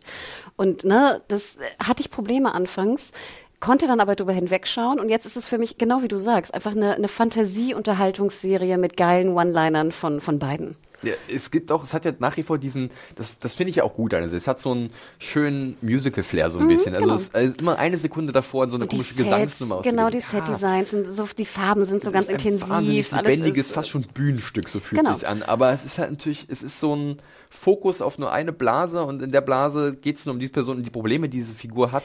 Aber das freut mich, weil ich glaube, du kannst, ja. kannst, diese Blase nicht größer machen. Ja, aber es ist, es fühlt sich ab und zu ein bisschen ignorant gewissen Problemen mhm, dieser Zeit klar. gegenüber an. Und das finde ich halt ein bisschen schade. Ähm, ja, ist, ist, halt einfach so. also ich kann, so ich habe die dritte Staffel, ich glaube, es war die Catskill, war das die Catskill-Staffel? Die zweite? Die zweite war, wo sie in dieses Sommerlager mhm. dann. Ach, ich liebte das. Soweit bin ich ja nicht leid. mal gekommen tatsächlich. Ach, ich finde, ganz ehrlich, ich finde, dann wird es nämlich ziemlich gut. Okay. Und das erinnert mich nämlich komischerweise sehr an Dirty Dancing. das bräuchte ich, bräuchte ich Adam. Meisel, my Meisel belongs to me. ja, wirklich, wirklich. Es hatte so einen ganz interessanten Dirty Dancing at its best äh, Flair, ohne die, ohne die, die Kritik, die es ja, ja auch äh, in Dirty Dancing gibt. Aber ich kann es wirklich jedem empfehlen. Also es ist wirklich, klar hat Felix recht, es geht jetzt nicht in die Tiefe. Ähm, Im Endeffekt habe ich positive Erinnerungen an Gilmore Girls, was ich natürlich auch geliebt habe, die, die alten Folgen. Ähm, und äh, ich freue mich drauf, ehrlich gesagt. Ja. Ich freue mich Weihnachten drauf, weil das auch so eine, das ist für mich zum Beispiel auch eine sehr bingige Serie. Also da ne, bin ich in der Stimmung drin, bin in der Blase drin und freue mich auch auf diese bunte, bunte Blase. Sehr Aber cool. ich weiß zum Beispiel, Felix, du bist ja auch ein großer Vikings-Fan, glaube ja. ich, seit Jahren. Ja. Und ich habe ja auch deinetwegen, nach dem ganzen Positiven, was du darüber erzählt hast, irgendwann auch mal aufgeholt. Denn ich war kein großer Freund der ersten Staffel. Ich fand, ich kann verstehen, warum viele sie mögen. Ich fand aber teilweise war sie irgendwie all over the place. Ich kann mich noch erinnern, bei der ersten Staffel, die hat sogar Axel bei uns noch die Reviews zugeschrieben und ich habe ähm, Reviews zum Masters of Sex geschrieben. Hm. Und dann haben wir aber getauscht nach der ersten hm. Staffel von den beiden jeweils. Ach, und witzig. Ähm, seitdem schreibe ich ja bei uns auch wirklich ähm, die, die Reviews zu Vikings äh, und auch jetzt diese Woche geht es weiter, auch wieder bei Amazon mit einer Doppelfolge, wenn ich mich nicht täusche, wird es auch wieder Reviews bei uns geben, weil nicht nur bei Facebook, generell bei uns gibt es auch eine große Fanschar mhm. an äh, Leuten, die Vikings richtig, richtig gut finden oder halt ähm, ähm, sich gerne damit auseinandersetzen. Und äh, ich bin ganz ehrlich, grundsätzlich macht Vikings seit vielen Jahren oft das Gleiche. Also es sind immer wieder Konflikte untereinander und wer ist jetzt on top und wer wird wieder zu Fall gebracht und welche neue Partei kommt dazu. Es sind eigentlich von der Formel, die Michael Hurst sich da angenommen hat, der Serienschöpfer, äh, wahnsinnig simpel. Ähm, aber bei mir kommt halt ins Spiel, dass ich halt diese Figuren halt über fünf, sechs Jahre lang habe wachsen sehen und die Entwicklungen teilweise wahnsinnig sind. Also wenn ich an jemanden wie Lagertha denke, die fantastisch ist, irgendwie das Aushängeschild, nachdem halt Travis Fimmel äh, rausgegangen ist. Gott sei Dank. Als, als ich mochte den ja nie. Es tut mir leid. Ich ja, weiß, alle Frauen lieben ihn aber, abgöttisch. Äh, Ragnar äh, Lothbrok definitiv polarisierend, auch in den Dingen, die er getan hat. Aber ähm, ich fand es immer spannend, weil er halt so polarisierend war. Oder auch in Alexander Ludwig als Björn Ironside hat auch eine spannende Entwicklung durchgemacht. Also ähm, das ist bei mir immer so ein Faktor. Und ähm, wenn dann halt vielleicht mal nicht, wenn ich mal ein bisschen über diese klassischen simplen Mechanismen der Handlung hinwegsehen kann und es vielleicht so ein bisschen übernatürlich wird, so ein bisschen Mhm. frei dreht und dann vielleicht auch ein bisschen philosophisch. Da gibt's ja auch, oder auch, Mhm. äh, Hörst ist ja auch groß interessiert immer wieder an Religion und wie die interpretiert wird, ob es jetzt das Christentum ist oder ein heidnischer Glaube wie bei den Wikingern. Und das finde ich dann irgendwie auch wahnsinnig spannend. Das hat mich immer irgendwie am Ball gehalten. Ich zum Beispiel, wieder Deep Dive, sorry, man merkt, ich glaube, ich mache sowas ganz gerne, habe ja dann wirklich angefangen, mich mal mit der, mit der römischen Besetzung Englands auseinanderzusetzen und mit sozusagen, weil ich Linus Roach sehr liebe. Ja. Und diese ganzen alten Königreiche, dachte ich mir so, so ganz genau weiß ich gar nicht mehr, was da eigentlich passiert ist. Northumbria Genau, und genau. Wessex und Essex Genau. und wie sie alle heißen. Und das war ein sehr schöner Deep Dive, denn das, ich zum Beispiel mag die, genau, wenn es dann so, so ähm, nach dem alten Glauben geht, bin ich da raus, finde ich doof. Ja, ist ja vollkommen legitim. Aber du hast absolut recht. Also diese Sachen waren toll. Und ich zum Beispiel war, wo ich komplett drin war, war Rollo in Paris. Oh ja. Rollo, Das äh, generell war- die Paris-Staffel. äh, Ist ja immer Ja. so, dass in jeder Staffel gibt's ja immer eine Highlight-Folge auch, Mhm. wo halt wirklich äh, keine Kosten und Mühen gescheut werden, eine riesige Schlacht inszeniert und das ist und das fühlt sich so greifbar an und so real und es ist auch immer gleich inszeniert. Du hast immer deine Hero-Shots, immer geht's rein zu den Charakteren, die halt gerade versuchen zu überleben, aber der Umfang und die Belagerung von Paris, Wahnsinn. Zweite Staffel war es, glaube ich. Ja, ne? relativ früh, ja. Also ich kann jedem nur empfehlen, der auch mit der ersten ein bisschen Probleme hatte, geht da vielleicht ein bisschen schneller durch, aber dann die zweite und dritte, also äh, Paris. Ja, in der zweiten geht das so ein bisschen mit den ähm, äh, Bruderkonflikt auch los mit Super, Rollo und und super. und äh, Und du hast natürlich recht, Lagertha ist einfach einer der geilsten Ja. Frauencharaktere, die da irgendwo rumlaufen. Und dieses Make-up und auch das Set-Design und so der Look einfach von Vikings, ne, hat ja auch sehr viele Memes und, und gerade nochmal nachgeguckt, Paris war äh, dritte Staffel, aber es Dritte ging ja schon los in der zweiten äh, mit dem Blick, dass sie halt nach Europa ziehen wollten. Fantastisch. Also wirklich, ja, Vikings. Ich muss gestehen, ich glaube, ich hab, bin mit der vierten, das ist ja immer so zweigeteilt, ne? Bin genau. ich durch, ich muss die fünfte noch nachholen. Ja. ich glaube, die 5.2 ist noch nicht bei Prime, soweit ich weiß. Die Okay. kommt jetzt erst noch. Nur Ja. die 5.1 ist, glaube ich, da. Das ist immer ein bisschen komisch, weil irgendwas wird Mhm. ausgespart zwischendurch. Aber jetzt ist 6.1 geht ja normal los bei Prime. Das ist ja das Ding. Also dem- Ach wirklich? Ja. Ich, ich habe neulich mal geschaut, weil ich dachte mir, ist das jetzt in meinem Weihnachtsbinge mit drin? Aber da war die 5.2 Musst du noch nochmal nicht schauen. drin. Oder ich Ähm, gucke hier nebenbei mal. Äh, aber äh, ja, also jetzt kommt halt äh, 6.1, also die letzten Genau. 20 Folgen von Vikings Mhm. tatsächlich. Dann ist das Ding auch durch. Äh, erstmal 10 Episoden und dann im Mhm. Laufe des Jahres 2020 noch die restlichen 10. Und dann gab es letztens noch die Nachricht, das kann ich gleich hier noch einbauen, dass Netflix ja äh, Vikings weiterführen wird Stimmt. in einer Art Sequel-Serie, Vikings Valhalla heißt das Ganze dann, spielt 100 Jahre später, geht wieder um legendäre Wikinger und so. Und äh, Michael Hurst ist, glaube ich, nur als ausführender Produzent mit involviert. Hier war er wirklich von der ersten bis zur letzten Minute Chefautor, hat alles alleine geschrieben. Das ist auch ein absoluter Crack in der Richtung. Ähm, äh, und äh, bei Valhalla ist es dann aber jemand anderes. Finde ich aber interessant. Ich meine, da muss ja Netflix auch gedacht haben, das ist halt einfach so viel Buzz. Wir nehmen das Spin-off und Amazon hat da nicht zugeschlagen. geschlafen, ja. Ne? Ist ein Die Verhandlungen hätte ich mal gerne gesehen oder den. Kampf. Weil es wäre einfach nur sinnvoll gewesen, Amazon gesagt hätte, aber das glaube ich, das wussten vielleicht auch die Leute von Vikings und deswegen konnten sie ja gut auf den, an den Tisch gehen und sagen, ja, okay, mal gucken, wer am meisten bietet. Und wenn Amazon dann irgendwann sagt, nee, sorry, wir haben kein Geld mehr, wir haben alles für äh, Herr der Ringe ausgegeben und Expense, genau, ähm, Stimmt, dann können wir euch leider jetzt nicht bei uns unterbringen. Ach, interessant. Ja. ja, okay. Aber fand ich, finde ich interessant. Also auf jeden Fall auch ähm, ne, ein, ein super, eine super Vorfreude auch bei uns intern. Ich freue mich auf 2020. Ja, ja. äh, so, gut, dann hast recht, ich sehe ja auch nur 5.1 Mhm. gerade bei, bei äh, Amazon. Naja, aber ähm, schauen wir mal. Jetzt machen wir mal schnell weiter. Oh, wir kommen ja. Wir reden zu viel, weiß, aber äh, wir versuchen so ein bisschen das Tempo anzuziehen, ohne ähm, euch zu ignorieren, denn äh, bei unserer dritten Frage äh, ging es ein bisschen mal um nicht direkt irgendwelche Lieblingsserien, sondern um besten Score und Soundtrack in Serien. Und da müssen wir ja auch sagen, das hat sich ja gefühlt bei mir so in den letzten Jahren ist dieser Bereich noch weiter gewachsen und größer. War schon immer wichtig, logisch, aber irgendwie ist da ein neues Auf Augenmerk drauf gerichtet worden, oder? Und wir kriegt halt mit, dass halt so viele Leute wichtig, wichtig, wichtig Soundtrack-Score für das Serienerlebnis. Ich habe da komischerweise heute früh auf dem Weg zur Arbeit auch drüber nachgedacht, gerade weil ich dachte, wir reden ja heute auch noch drüber. Und ich gebe dir absolut recht. Ich finde es erstaunlich, wie viele Filmscores ich früher gehört habe und dass ich mittlerweile sehr viel mehr Serienscores und Gaming-Scores Ja. höre.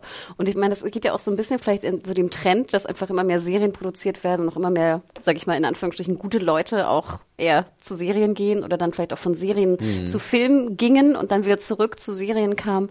Und natürlich im Gaming das Gleiche, ne? Da ist ja auch wahnsinnig viel Geld drin. Ich kann auch den Witcher-Score sehr empfehlen. ähm, aber ich gebe dir absolut recht. Und ich habe auch mal überlegt, ich höre wahnsinnig viele Serien-Scores und Soundtracks Was sind deine mittlerweile. Lieblingsscores?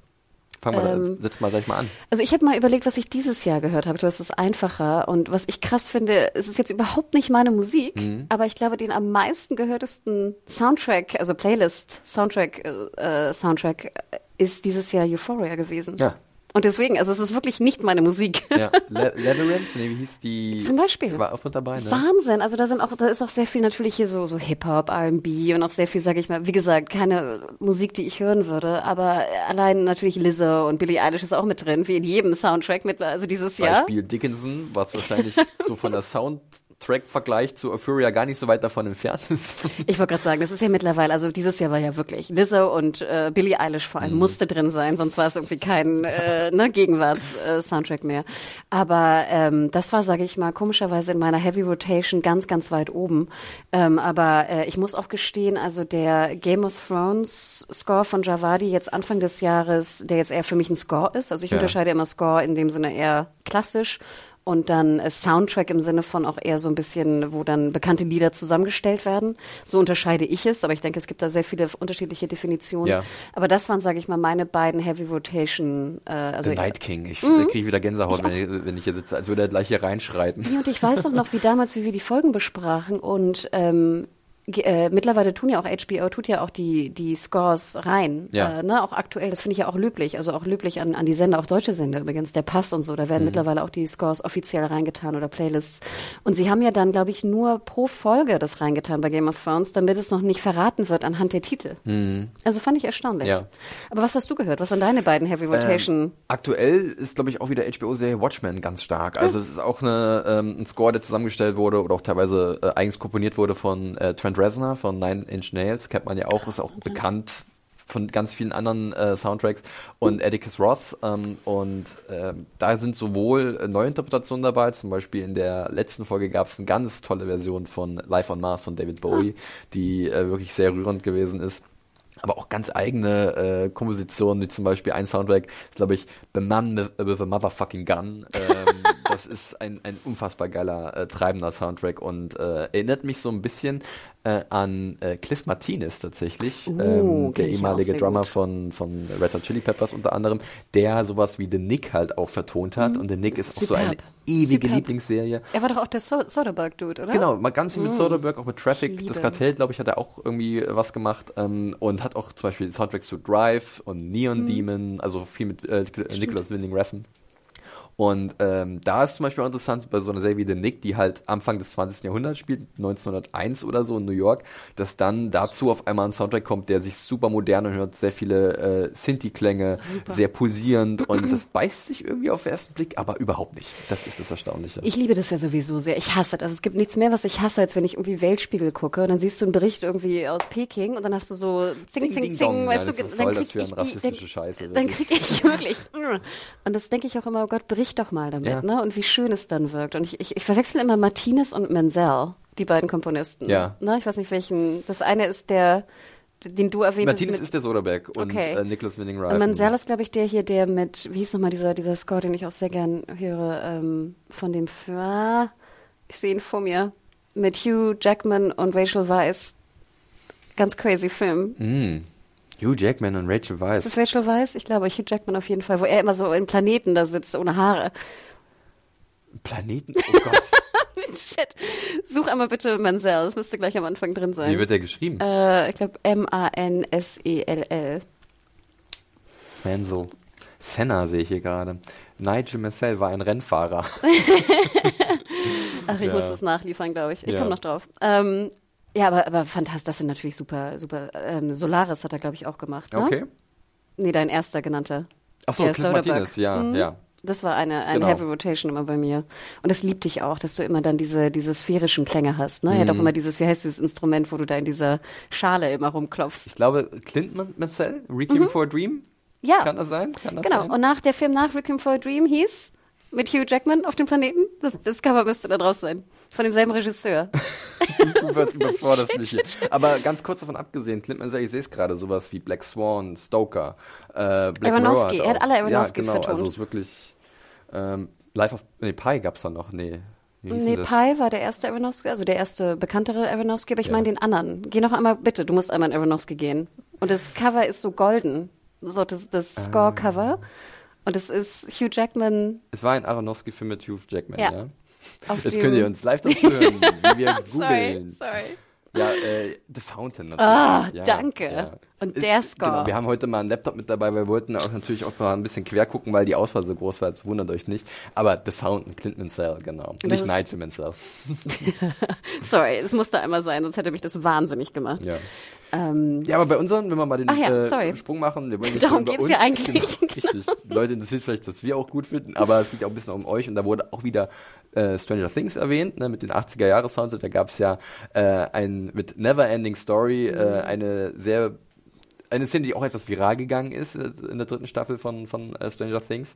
Äh, wobei ich sagen muss, äh, Stranger Things ist mir teilweise die Songauswahl ein bisschen zu bekannt, weil ich mag immer ganz gerne, wenn ich bei Serien auch Lieder höre, die ich noch nie gehört habe und dadurch so ein bisschen mein Wissen erweitere und dann so, oh cool, dann falle ich in so ein Loch rein. Das war zum Beispiel damals bei The Americans bei, äh, bei mir so.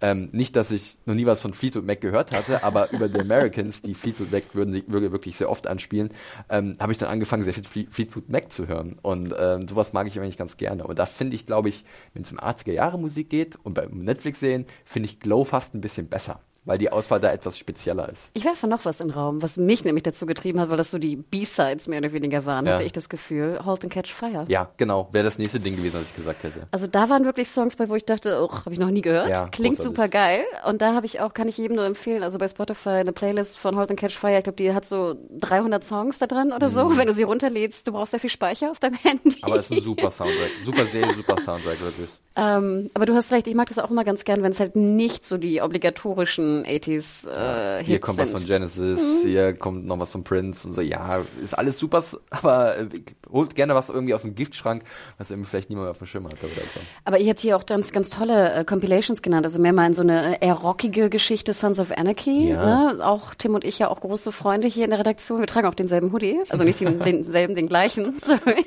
Wir haben einen Redaktionshoodie von Sons of Anarchy. Der wird jede Woche rotiert, der. Ähm. da steht übrigens auch President und Vice und das auch alles drauf. Also Nee, also Sons of Anarchy natürlich ist jetzt nicht so ganz meine Musik, ist auch nicht in den, also ich habe die Serie sehr gern gesehen und ich fand die Musikeinsätze auch ganz interessant, aber es ist apropos Einsätze, das finde ich ja auch bei Watchmen einfach so genius. Ja. Das war ja damals auch schon bei Leftovers. Lindelof setzt seine Musik ja auch sehr interessant und das finde ich ist auch immer etwas, was finde ich erst so in den letzten zwei, drei Jahren eigentlich hochgekommen ist, dass man Musik auch nicht einfach nur so draufballert. Also wie ein Charakter eigentlich. Kannst du jetzt für ihn die, den Vorhang lüften und Mhm. jetzt kommt er auf die Bühne, also und ihn so behandeln, den Soundtrack. Genius. Äh, nicht, dass Sons of Anarchy das gemacht hat, auf gar keinen Fall. Ähm, aber genau, die, die rockigen Freunde, glaube ich, hören da eher rein. Und hier ist doch zum Beispiel auch genannt, sehr weit oben, Supernatural und Scrubs. Ja. Und ich habe heute früh mal in die Playlist von Scrubs geschaut und es ist wirklich süß. Also so ein Wie bisschen auch, würdest du die beschreiben? Ich habe das überhaupt nicht mehr so richtig irgendwie, weil ich habe nie Scrubs, also ich habe generell nicht so viel Scrubs gesehen zu meinen Lebzeiten, aber äh, die Musik war für mich immer, ich kann mich an Book of Love erinnern von Peter Gabriel, was einen sehr speziellen Episode Genau, sie haben, war. so blöd es klingt, ich habe, glaube ich, so mir die ersten zehn Lieder, die bei Spotify hochploppten, angehört und es waren einfach, würde ich sagen, gute Musik. Es klingt wirklich Einfach komisch. Es klingt wirklich komisch und ich würde eigentlich auch vermeiden, sowas zu sagen. Aber ähm, da war, da war nämlich ein Song, ich will ihn jetzt nicht vorsingen, der Name fällt mir auch nicht mehr ein, aber ähm, es war eine schöne, es machte einfach, äh, es war eine schöne Compilation, Mhm. wirklich. Also ich denke, da werde ich auch noch mal reingehen und ein paar Songs vielleicht mir raussuchen und äh, suchen. Ähm, aber äh, fand ich, fand ich super interessant. Ja. Aber eins wollte ich noch erwähnen, das fand ich sehr interessant, denn das war das erste Mal, dass ich so ein bisschen darauf achtete, was eigentlich ein Soundtrack auch bedeuten kann für Musiker. Ja. Und zwar wurde äh, an Nummer 6 auch genannt Grey's Anatomy. Und ich weiß nicht, ob du dich noch erinnerst, als damals so 2005, glaube ich, startete äh, Grey's Anatomy, ja damals noch als Sommerserie interessanterweise, ähm, erinnerte ich mich, glaube ich, nach Staffel 1 schon, dass dann schon Artikel kursierten, dass Bands, die benutzt wurden, also Songs von Bands, die benutzt wurden im, im Soundtrack, auf einmal wie so äh, neuen Erfolg äh, ja, hatten. ja. Wir erinnern uns, ich glaube, an Snow Patrol, erinnere ich mich noch sehr genau, was eine Band war, die ich noch Ende der 90er gehört hatte. Mhm. Also natürlich kannte ich, kannte ich die, aber dass die auf einmal fast so wie so ein Mainstream-Erfolg hatten, weil sie in irgendeiner besonders romantischen oder, oder tragischen Szene von Grey's Anatomy benutzt wurden. Und seitdem war das irgendwie auch ganz in. Und ich weiß auch, dass es mittlerweile auch Agenturen gibt, die versuchen, bestimmte Künstler und Songs Spannend. in Serien zu positionieren. Ja. Weil sie mittlerweile auch wissen, also zum einen wird es ja bezahlt, klar, aber dass auch viele Musiker das wollen, weil sie dann halt einen eine wahnsinnige Reichweite erreichen. Ja. Und das hören wir ja auch so ein bisschen mittlerweile bei, bei YouTube zum Beispiel. Mhm. Also große YouTube-Kanäle, ne, welche Musik sie auch wählen, dass es einfach ein wahnsinniger Push sein kann mittlerweile. Ja, ist und das fand ich, fand ich ganz interessant.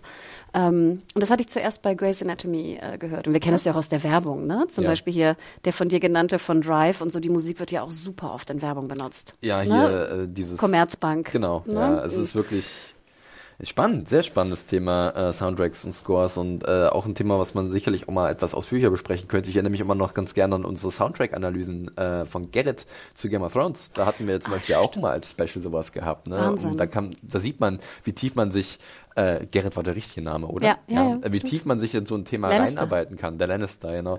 Ähm, und was man alles rausziehen kann. Ne? Und wir reden jetzt ja sehr über diese Mischform, sowohl um Eigenkomposition, aber auch um eine Zusammenstellung von einem Soundtrack. Du hast Leftovers von erwähnt, macht das da sehr gut. Legion war dieses Jahr auch wieder hervorragend, aber Noah Hawley ist generell ein Serienschöpfer, der auch einen großen Wert darauf legt. Das hat man zum Beispiel auch bei Fargo mal mitbekommen. Auch eine schöne Songauswahl da, auch teilweise sehr obskur mit irgendwelchen russischen Liedern oder so. Also das ist dann auch schön, weil du denkst, wo kommt das her, was ist das? Ähm, und äh, weil du vorhin noch diese Rock-Sache er- erwähnt hast, ich fand das zum Beispiel auch bei Peaky Blinders ganz spannend. Da habe ich jetzt noch nicht komplett gesehen, ähm, aber ein paar Staffeln. Und da wird auch so ein bisschen zeitgenössischere Rockmusik teilweise oder sowas eher was heftigeres, rockigeres eingebaut. Und es spielt ja in Birmingham ähm, des, der 20er Jahre, glaube ich. Ne? Also Und sehr in your face, ne? ja, genau. Es ist wirklich komplett brachial, wirst du damit erschlagen. Und das ist schon spannend, wie Serien sowas nutzen und wie sie sowas äh, versuchen natürlich dann auch ja, zu gestalten, um dann halt einen eigenen, eine eigene Sprache oder einen eigenen Ton zu entwickeln. Zwei Sachen wollte ich noch erwähnen. Lost wird ja auch erwähnt. Giancino ist ja auch, finde ich, so ein bisschen, sag ich mal, unter den Classic Score äh, Fans auch immer eine große, große, große Bank. Äh, Giancino wurde dann ja auch weltberühmt, eigentlich muss man sagen, durch den Lost Score. Aber eine Sache wollte ich noch erwähnen und vielleicht, ich glaube, es würde dich auch interessieren. Ich erinnere mich noch an den Artikel, der damals rauskam bei Leftovers Staffel 3, wo Ja. es nämlich um Regina King und die Trampolinszene ging. Und es, und es ging um die Wu-Tang, den Wu-Tang-Song. Und das ist wirklich ja, ich weiß nicht mehr, wie der Song hieß. Vergessen. Jedenfalls, dass Lindelof zum Beispiel persönlich unbedingt diesen Song da drin haben wollte. Und dass gerade bei Wu-Tang-Songs es so schwierig ist, durch die verschiedenen Samples da die Rechte zu klären. Und wenn du, also du kannst sie klären, ist natürlich kein Problem. Aber du musst, das ist wahnsinnig teuer, weil die alle natürlich mitverdienen daran. Und ich erinnere mich nicht mehr genau, aber ich meine, er hätte entweder 50 oder 150.000 Dollar bezahlt, nur für die Nutzung von diesem Wu-Tang-Song in dieser einen Trampolinszene. Und da muss man sich erstmal vorstellen, also es gibt auch das andere Extrem, sage ich mal, wie teuer Musik sein kann. ja. Gerade Led in der Zeppelin, äh, Sharp Objects, das war doch erst letztes Jahr, oder? Wahnsinn, genau. Also dass es in beide Extreme geht. Einerseits, dass Bands natürlich wollen, benutzt zu werden und wollen es pushen für eine neue Reichweite, aber dass natürlich andere Bands, auch die groß genug sind oder, oder äh, Songschreiber oder Lizenzeigentümer, einfach wie gut sie sich das bezahlen lassen mittlerweile. Und wir alle wissen ja, ich meine, die Musiker müssen ja heutzutage auch von was leben. Wenn es nicht äh, über Albumverkäufe sind, sind es andere Geschichten natürlich. Und einfach wie lukrativ das ist. Und es würde mich auch wahnsinnig mal interessieren, was so Agenturen eigentlich, wie die vorangehen. Ne? Wie groß das Mhm. Vielleicht Business ist da draußen ist. jemand, der mal eine anonyme E-Mail schicken äh, möchte und uns da ähm, ja, aufklären kann. Äh, ja, machen gleich weiter mit dem nächsten Punkt. Äh, die Zeit drängt, aber eine Sache wollte ich noch sagen, weil was bei mir noch oft auf Rotation läuft, weil wir das Thema hatten, ist nichts Aktuelles, sondern ist ganz oft ähm, die Closing Credit Songs von The Sopranos. Weil da ging das damals irgendwie für mich so ein bisschen los, ähm, weil da haben die auch Madman ist sehr gut darin, sehr gute Closing Credit Songs auszuwählen. Ähm, und da gibt's auch Playlists bei YouTube, die das einfach zusammenhauen und jede Episode sozusagen mit ihrem Closing Credit Song. Und äh, da sind auch immer wunderbare Klassiker dabei. Also das geht bei mir eigentlich immer, wenn ich nebenbei irgendwas Stupides machen muss, in Anführungszeichen, dann läuft das im Hintergrund. Das ist gut. Kurze Klammer, Dexter wurde auch genannt. Ja, Ich mochte ja. auch immer die Start und Closing. Was Das ist immer dasselbe, sorry, Ja, ja. also derselbe Song am Ende ist. Aber stimmt. Ja, Wahnsinn. Oh Gott, wir könnten zehn. Podcasts aufnehmen darüber. Das machen wir vielleicht ein anderes Mal. Wir kommen jetzt noch zum äh, letzten Post, den wir abgesetzt hatten. Und ähm, das ist auch ganz spannend. Äh, war vom 15. November und zwar ging es darum, was wir unterwegs gucken, wenn wir auf Reisen sind oder vielleicht auf dem Weg zur Arbeit sind. Äh, da haben ja viele heutzutage einfach das Telefon mit, um sich einen Irishman anzugucken, dreieinhalb Stunden im Bus in zehn Sitzungen, naja, vielleicht ein bisschen mehr Sitzungen. Oder ein Tablet oder ein Laptop oder was auch immer. Und äh, ich muss ganz ehrlich, unterwegs, wenn ich jetzt zur Arbeit fahre, gucke ich nix. Da habe ich eher sowas wie Podcasts auf den Ohren. Aber klar, wenn ich im Flieger unterwegs bin oder mit dem Zug oder so, äh, hinterm Steuer jetzt auch nicht wirklich mit dem Tablet. Aber solange ich nicht selber fahren muss von längerer Strecke, dann ist ein Tablet äh, definitiv am Start. Und da läuft dann auch immer irgendwas, ob es jetzt irgendwas von Netflix, Amazon oder was auch immer ist. Mir geht es genauso, fand ich auch ganz süß. Viele, Komp- viele schrieben auch, äh, ich fahre mit dem Auto zur Arbeit. Ich schaue nichts, ne? Okay, aber natürlich, wenn ihr auf Reisen seid. Liebe Grüße an alle Pendler da Genau, draußen, genau. hört. Äh, ne, genau, hört weiter Podcast. äh, genau, fahrt vorsichtig, äh, kommt gut an. Ähm, aber ich fand es sehr erstaunlich und das macht, finde ich, auch je länger ich drüber nachdenke, auch absolut Sinn. Also hier, das am meisten, die am meisten genannteste Serie war Modern Family. Mhm. Ja. Und ich dachte mir auch so, ja, perfekter Reisebegleiter. Ne? dir fünf, Ähm, sechs von den Dingern reinpfeifen, äh, du hast definitiv eine gute Zeit damit. Und wir sehen es auch sozusagen auch in Position 3 Big Bang Theory oder in Position 5 Brooklyn 99. Ne? Ja. Und da denke ich auch immer, Gott, du kannst die Folgen wahrscheinlich auch dreimal sehen. Ne? Wahrscheinlich ist es noch schöner fast, wenn du sie gut kennst, weil Ja. so nebenbei, auch wenn man gerade, wenn du fliegst oder wirklich dann irgendwie eine längere Reise vor dir hast, dann ist man ja auch so leicht so ein bisschen so groggy irgendwie und guckt eigentlich nur so mit so halber äh, Aufnahmefähigkeit. Ähm, und da denke ich, ist das eigentlich wirklich superb. Ja. Aber es gab auch Nennungen, die ich doch ein bisschen merkwürdig fand. Ja, es gab äh, noch so ein paar ähm, Serien, die eher in den Bereich Procedural oder auch Net- Network-Serien geht. Ähm, oder gehen, äh, zum Beispiel Dr. House wurde auch öfters erwähnt, äh, Grey's Anatomy, ähm, die Chicagos mal wieder, äh, Supernatural und so. Also da merkt man schon, das sind Serien, das möchte ich jetzt auch nicht, das ist nicht böse gemeint, aber es sind Serien, die einer gewissen Struktur folgen, ne? meistens Woche für Woche und dementsprechend auch relativ leicht vielleicht einfach nebenbei zu gucken sind, wenn man vielleicht gerade irgendwo sitzt und sagt, okay, ich will jetzt irgendwas anschmeißen. Ich möchte jetzt nicht eine Stunde lang eine Abhandlung über äh, den Rassismus in den USA sehen, Beispiel Watchmen. Ähm, dafür bin ich jetzt gerade nicht in der Lage. Ich sitze einfach gerade im Zug, habe vier Stunden Fahrt von mir. Ich brauche irgendwas, was mich ein bisschen unterhält. Und deswegen verstehe ich ja auch, dass die Leute dann dementsprechend zum einen die Sitcoms mitnehmen, die Comedies, die 20 Minuten, von denen sie wissen, das sind solide Bänke sozusagen, auf die kann ich immer bauen, das kann ich mir mehrfach angucken, ist immer witzig. Oder eben die etwas längeren Episoden, wo du aber auch weißt, ähm, ries groß anspruchsvoll ist es nicht. Wobei wir auch schon vorher diskutiert haben, äh, sowas wie Dr. House hat durchaus Tiefe, wenn man sich dann mit diesem medizinischen Phänomen wirklich komplett beschäftigen möchte. Ja, ich fand es auch interessant. Das äh, zweitgenannte ist The Walking Dead, Ja. wo ich jetzt auch denke, ist jetzt nichts, was ich unterwegs gucke, Ja. aber das bin auch ich persönlich. Ich dachte, andere scheinen das ja wirklich sehr gerne vielleicht dann irgendwie im Flugzeug oder in der Bahn zu, zu sehen. Ähm, Gehöre ich jetzt äh, nicht so dazu, aber ähm, ja. ähm, ich fand zum Beispiel sehr schön die Nennung, es haben nämlich auch drei, mindestens drei haben das genannt, McLeods Töchter. ich weiß nicht, ob du dich noch erinnerst an diese Serie, Ja, Felix. ja, glaube ich vor meiner Zeit. Ganz ähnlich wie irgendwo hat auch jemand mal Jack erwähnt, glaube ich, ne? Bei den beim Sommerbinge hat jemand Auf Sat. 1. Jack, äh, wer was? Namen des Rechts? Nee, wie hieß denn das? Frage Namen der Ehre? Gerechtigkeit. Namen der Gerechtigkeit. Ist es so? Ich weiß es nicht. Ich weiß, irgendwie sowas in der Richtung. Aber er Oder so auch gut ER, aus. also diese Klassiker, die laufen bei euch auch anscheinend, ne? Oh. Wo ich mich aber auch, was ich interessant fand, war Simpsons wurde auch sehr Übrigens, oft genannt. Jack im Auftrag der Ehre natürlich. Okay, was Wie hab ich gesagt? das Gerechtigkeit, Ja, ich habe irgendwas. We can't handle the truth. Und das ist ja eigentlich auch das Original von NCIS. Genau. Ne? Äh, NCIS ist eigentlich ein Spin-off. Richtig, genau. Ähm, gute, gute Frage eigentlich mal für einen Chris oder so. Äh, nee, ich fand es ja ganz interessant. Simpsons, wir hatten ja auch neulich in dem Podcast zu Disney Plus, hatte ich ja auch gefragt, weil ich Mhm. jetzt natürlich Simpsons damals gern gesehen habe, aber jetzt in den letzten Jahren nicht mehr gucke, muss ich ganz ehrlich gestehen. Äh, als es um Disney Plus und, und Fox natürlich ging, dass jetzt äh, Disney Plus dann ab März ja auch äh, gesammelt äh, Simpson im Angebot haben, Simpsons im Angebot haben wird, dachte ich so, holy shit, ja, man. Natürlich, Viele wenn Leute dann wollen eine es auch. Download-Funktion da ist, dann äh, hau ich mir da mein Tablet voll mit äh, 50 Simpsons-Folgen oder so, wenn nicht sogar mehr. Wobei, da gab es ja letztens auch so einen kleinen Mini-Shitstorm, äh, denn äh, einige oder ältere Folgen von den Simpsons in den USA, als die da bei Disney Plus erschienen sind, waren äh, beschnitten. Also die hatten halt nicht die normalen 4 zu 3 Abmaße, sondern waren dann auf 16 zu 9 breit gezogen. Also eigentlich waren sie nicht beschnitten, sondern ich darf es nicht durcheinander bringen, sondern eher breit. Aber dadurch ist oben was weggefallen. Und dadurch waren tatsächlich visuelle Gags raus. Also teilweise die halt die halt bewusst gesetzt waren ähm, durch die Zeichner, wurden dadurch halt weggelöscht. Äh, gelöscht. und jetzt wurde aber gesagt, dass das dann äh, im Nachhinein später, ich glaube Anfang nächsten Jahres behoben werden soll. Man kann sich dann entscheiden zwischen der 16 zu 9 oder der 4 zu 3 Auflösung, äh, also, äh, dem Format. Ähm, weil klar, heutzutage 4 zu 3 ist ähm, alt und Ja. für viele sehr ungewohnt, vielleicht gar nicht mehr wirklich präsent, gerade für eine jüngere Generation, dass es mal so ein Format gab. Äh, es gab ja natürlich auch bei The Wire mal so eine Diskussion dazu, die ja zwischendurch auch auf breit gemacht wurde, aber ähm, ja, das ist, wurde dann, oder kann dann zum Glück selbst behoben werden. Dann kann sich jeder entscheiden, wie er es selber sehen will. Aber eigentlich sollte man die Originaleinstellung schon nehmen, sonst verpasst man irgendwas. Ja, Simpsons definitiv wird dann auch so ein Kandidat sein. Was ich ganz interessant fand, ich war jetzt im, im Oktober, November relativ viel so auf Geschäftsreisen, auch relativ viel so morgens hin, abends zurück, irgendwie anstrengend im Flieger und so. Und das Interessante fand ich, ich hatte auch vorher mein Handy vollgeballert mit Ja. irgendwie Sachen, die ich noch gucken muss, irgendwelchen Piloten und was auch immer.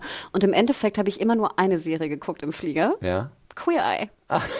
Weil das wirklich, und dann merkte ich erstmal nach so einem super anstrengenden Tag, ne, Ja. wenn du endlich wieder dann irgendwie Viel nach gut. dem ganzen Gestress, genau, im Flugzeug sitzt, äh, dir irgendeinen Drink bestellst, überteuerter, ich weiß nicht, äh, in, bei, in, in der Airline da im Flugzeug, dachte ich mir, Gott, wie schön. Ich gucke Queer Eye, ich lache, ich weine. Queer good, viel gut. Nee, wirklich, weil ich muss dann auch immer weinen bei diesen Folgen, weil du dann ja irgendwie in der Luft bist und ich dann so emotional werde und Ja. dann kommen mir immer die Tränen.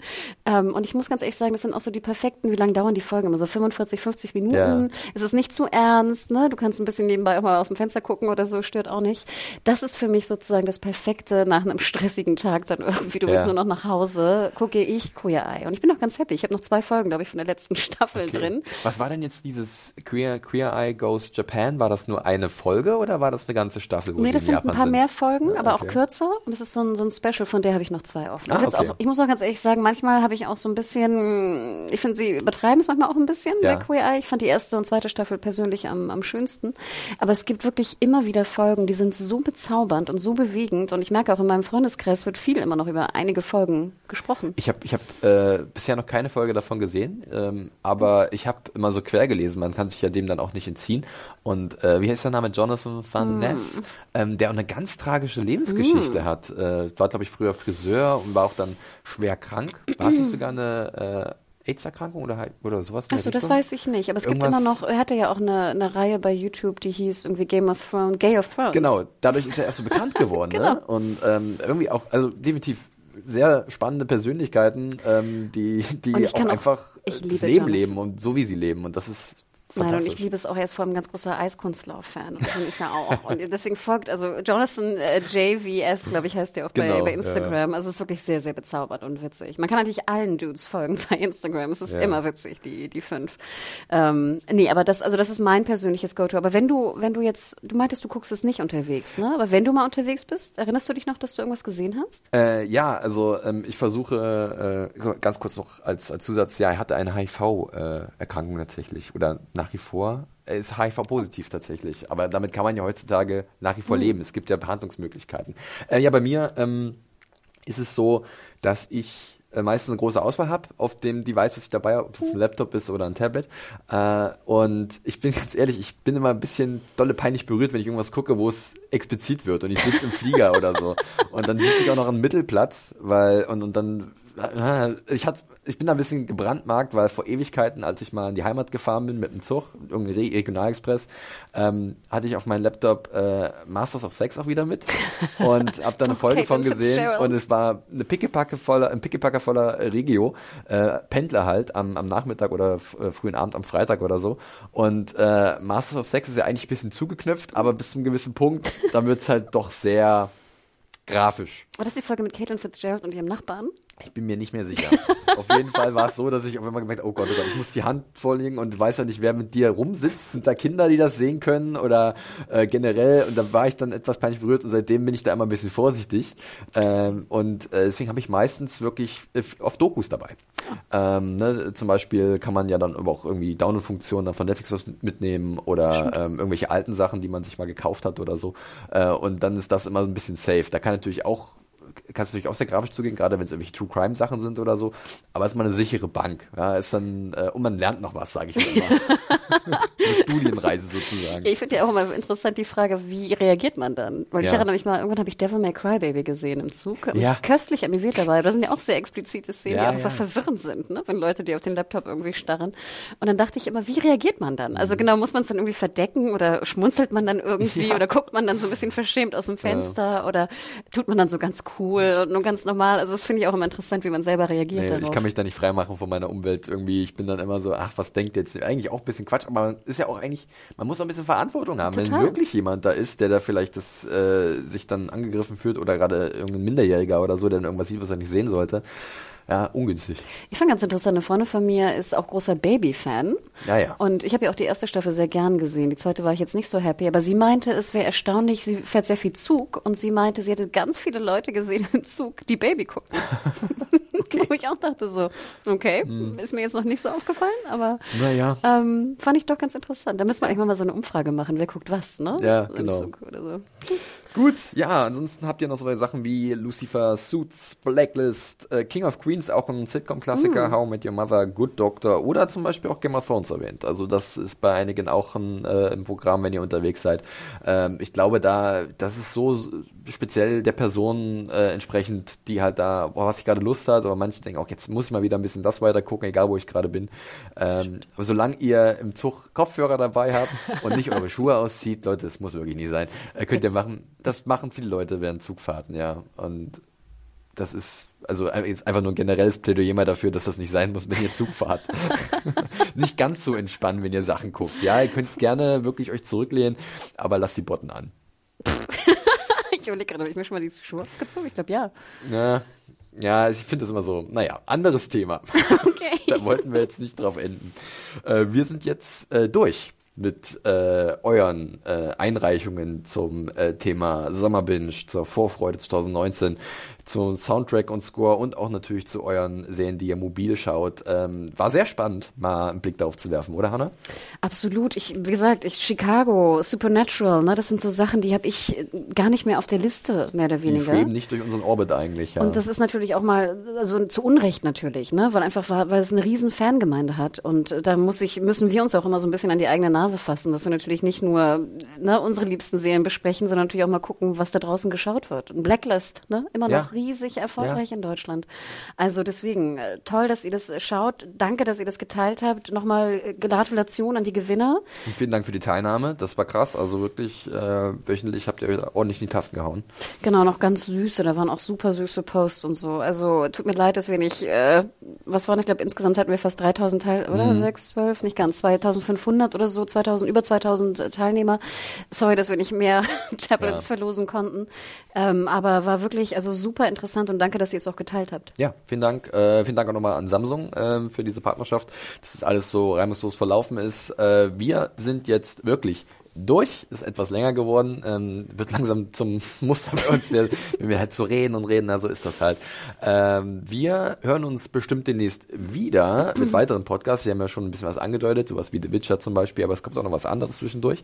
Ähm, zum Beispiel auch deine Interviews zu Ex Mhm. Expense. Äh, wir haben aktuell noch ganz viele andere Sachen im Köcher. Äh, zum Beispiel hattet ihr, du und Adam über das Mid-Season-Finale von äh, The Walking Dead Staffel 10, richtig, äh, Genau. gesprochen. Hört da nochmal rein.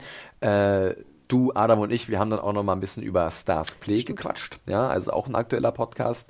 Einfach mal reinlauschen, ähm, wenn ihr Bock drauf habt. Da sind noch ein paar Interviews mit drin äh, zu Stars Play, zu The Feed und Dublin Murderers. Oder Dublin Murder? Nee, Murderers. Nee, Dublin Murders. Murders, okay. Nicht die Dublin Mörder, sondern die Dublin Morde.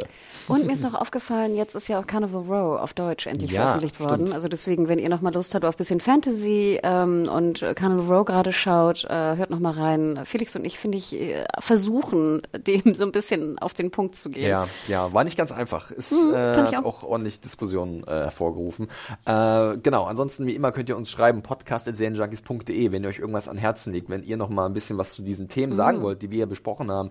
Wir lesen uns das immer wieder gerne durch ähm, und sind gespannt auf euer äh, Input, aber auch auf euer Feedback und eure Kritik. Die könnt ihr hinterlassen, auch über diesen Mailweg oder einfach bei Apple Podcasts. Ne? Ähm, Wertungen oder Bewertungen sind immer gern gesehen. Ähm, und äh, ja, generell folgt uns dann auf YouTube, Twitter, wo auch immer. Äh, Twitter ganz besonders, denn da findet man uns auch konkret persönlich selbst. Und zwar dich, Hanna, unter dem Händel. Genau, at Mediahore, M-E-D-A-W-H-O-R-E. Ich twitter momentan sehr viel über Morning Show.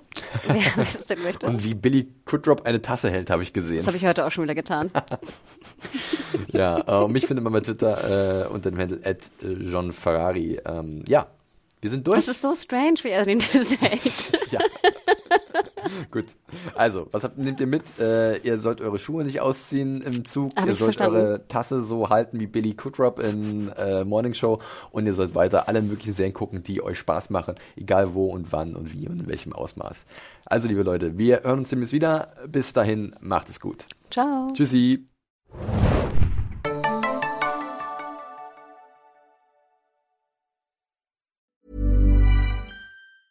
Hi, I'm Daniel, founder of Pretty Litter. Did you know cats tend to hide symptoms of sickness and pain? I learned this the hard way after losing my cat, Gingy. So I created Pretty Litter, a health monitoring litter that helps detect early signs of illness by changing colors, saving you money and potentially your cat's life. Pretty Litter is veterinarian developed, and it's the easiest way to keep tabs on your fur baby's health right at home. Go to prettylitter.com and use code ACAST for 20% off your first order and a free cat toy. Terms and conditions apply. See site for details.